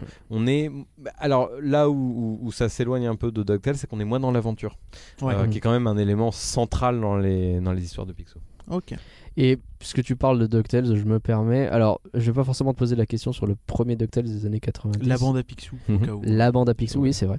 Euh, mais euh, est-ce que tu as eu l'occasion de voir la nouvelle Bien bande à. Picsou? Bien sûr, bien sûr. Et d'ailleurs, le- l'une des l'une des déceptions qu'on a eues, c'était de ne pas avoir David Tennant dans le documentaire. Oh, ça aurait été génial Bah oui, parce qu'en plus, on aurait pu faire le, le rapprochement avec les fans de Doctor Who. Comme lui était fan de Doctor Who et s'est retrouvé acteur de Doctor Who, c'était euh, c'était parfait. Ça aurait été beau. Ah, dommage. Mais euh, non, euh, au niveau du, au niveau, moi j'ai adoré. Moi Ouais. j'ai vraiment adoré la Ouais. nouvelle bande à Picsou. Alors je n'ai pas vu beaucoup d'épisodes parce qu'ils n'ont pas encore sorti les DVD. Non, mais j'attends Disney Plus avec une impatience On non est dissimulée. complètement d'accord parce que pour l'instant c'est un petit peu compliqué. Je fais fin de saison 1 là et mais ouais, j'aimerais bien voir la 2. Et euh, j'ai dû voir une dizaine d'épisodes, Ouais. mais euh, non, je- en fait, ils ont, ils ont réussi un pari pour moi qui était de mélanger ou de réunir euh, toutes les comment dire toutes les sources qu'ils pouvaient avoir sur Picsou, que ce Mm. soit Karl Barks, Don Rosa, les l'ancienne bande à Picsou, Mhm. l'école européenne, euh, les, jeux vidéo. On, on- on- on retrouve vraiment des bouts de chaque truc et au lieu de faire un patchwork illisible, ils ont réussi à créer un univers qui est à eux. Et pour moi, c'est le propre de la création. C'est vraiment là où on se rend compte que ce n'est pas un produit dérivé. Il y a, alors que la bande à Picsou, je trouvais que la première, euh, Ouais, qu'elle ouais. avait un côté un peu plus euh, produit dérivé ou en tout cas pour peu. vendre encore plus de produits dérivés. On est d'accord. Le film, dans- à oui, une mais. époque où euh, ils, avaient, ils ont essayé en fait de produire plein de séries euh, d'animation Oui. Ouais. euh, à cette période-là, début des années 90. C'est, euh, T'as eu tous les super balous, t'as eu plein de trucs qui se sont loupés, foirés à côté. Tic Et tac, Ranger du marché. Ouais, ouais, c'est toute cette période en fait. Doug. Doug, oula. C'est Ouais, une période un peu compliquée chez, Ah, chez clairement. Disney. Ah, où, Après, ça euh, reste. Tout le monde a des très souvenirs. hein. opportuniste en fait. Mais tout le monde a d'excellents souvenirs de ces séries. Alors par contre, j'ai essayé de revoir marché, hein. et Ah, dur, il faut pas essayer de revoir. Non, en non, fait, non, non, non, non, Parce que ouais, moi j'y suis allé il y a 3-4 ans quelque chose comme ça. Je vais ah, je vais me refaire tous les bandes à Picsou. Et oulala, au bout de 20 épisodes, je fais ouais bah non, je vais arrêter. Non, mais à, à part, enfin, le, le juste le casting de cette nouvelle bande à Picsou Ouais. est tellement incroyable. Mhm. Euh, David Tennant en Picsou, euh, il n'y avait pas meilleur choix au monde. euh, J'ai fait des, des cris quand j'ai découvert ça là, quand ils ont commencé à le teaser. Mais David Tennant en Picsou, que demander de plus quoi. Exactement. C'était parfait. Bon, on arrive au bout de ce podcast, à moins que tu aies un autre euh, Non, non, sujet. je vais euh, arrêter de. Euh, merci à tous d'avoir suivi rien que d'y penser. On espère que même si ce podcast était un, un plaisir personnel, on reconnaît, ça vous a donné envie de lire ou relire Don Rosa et de découvrir, de découvrir le formidable documentaire Le mystère de Picsou, The Scrooge Mystery. C'était vraiment excellent, même pour moi, donc qui connaît pas Dan Rosa. J'ai vraiment adoré voir ce documentaire. C'est très intéressant, on apprend plein de choses et euh, vraiment ça vaut la peine et c'est très émouvant. Ah ça à ce niveau-là, euh, allez-y, vous allez, vous allez tout de suite comprendre votre douleur. on est un peu sadique à la production. Ah tu m'étonnes. Merci beaucoup Morgan d'avoir participé à ce podcast avec nous. C'était un plaisir de parler avec vous. Au cas où euh, certains se posent euh, la question, aucun lien avec l'autre Morgan qu'on a déjà invité. hein. Oui c'est vrai, c'est vrai. Et qu'on va réinviter en Sans plus. doute. Voilà. C'est ah mais il y en a trop. si vous voulez faire un podcast de Morgan, ce serait très très drôle. Donc Morgan, C'est t'en ça. penses quoi? Et Morgan, euh, ah, Morgan a dit que ah, ça serait génial. On appellera ça Morgan de toi, ce sera parfait. Voilà. Ah, c'est du Renault dans ce podcast, c'est une première. Euh, en tout cas, quant à vous, on vous retrouve dans deux semaines pour un podcast spécial parce qu'il y a cinq jeudis en août et qu'on va pas vous laisser sans rien. Et dans trois semaines avec un nouveau podcast d'actu. Et si vous voulez pas attendre aussi longtemps, n'oubliez pas le nouveau Faut l'animer la semaine prochaine. Les podcasts Rien que d'y penser et Faut l'animer sont sur toutes les plateformes de podcast, mais aussi sur rien que d'y penser.com et faut l'animer.com. Abonnez-vous, partagez les épisodes et mettez des commentaires ou des bonnes notes pour nous soutenir. Vous pouvez aussi nous suivre sur Twitter, at rien que d'y penser et at faut l'animer. Encore merci Morgan et encore merci Parker. Est-ce qu'on peut te suivre sur Twitter aussi, Morgan Ah mais bien Ah oui, évidemment, à at Morgan avec deux N underscore JKL G I C Q U. Et suivez-le et surtout allez chercher le documentaire sur l'adresse. Le mystèrepixou.fr ou thescroogemystery.com. Et tu as fait d'autres choses plus donc. Ah bah oui, bah, si vous allez sur euh, The, The Real Morgan, euh, donc euh, T-H-E-R-E-L-M Morgan avec deux N.com, Mhm. vous avez accès à une vingtaine de mes courts-métrages. Euh, Ah. Le site vient d'être lancé et il y a vraiment un peu, un peu de tout. Il y a beaucoup de stop motion pour ceux qui aiment Ah. les, les créatures, les dinosaures en pâte à modeler qui viennent manger les êtres humains.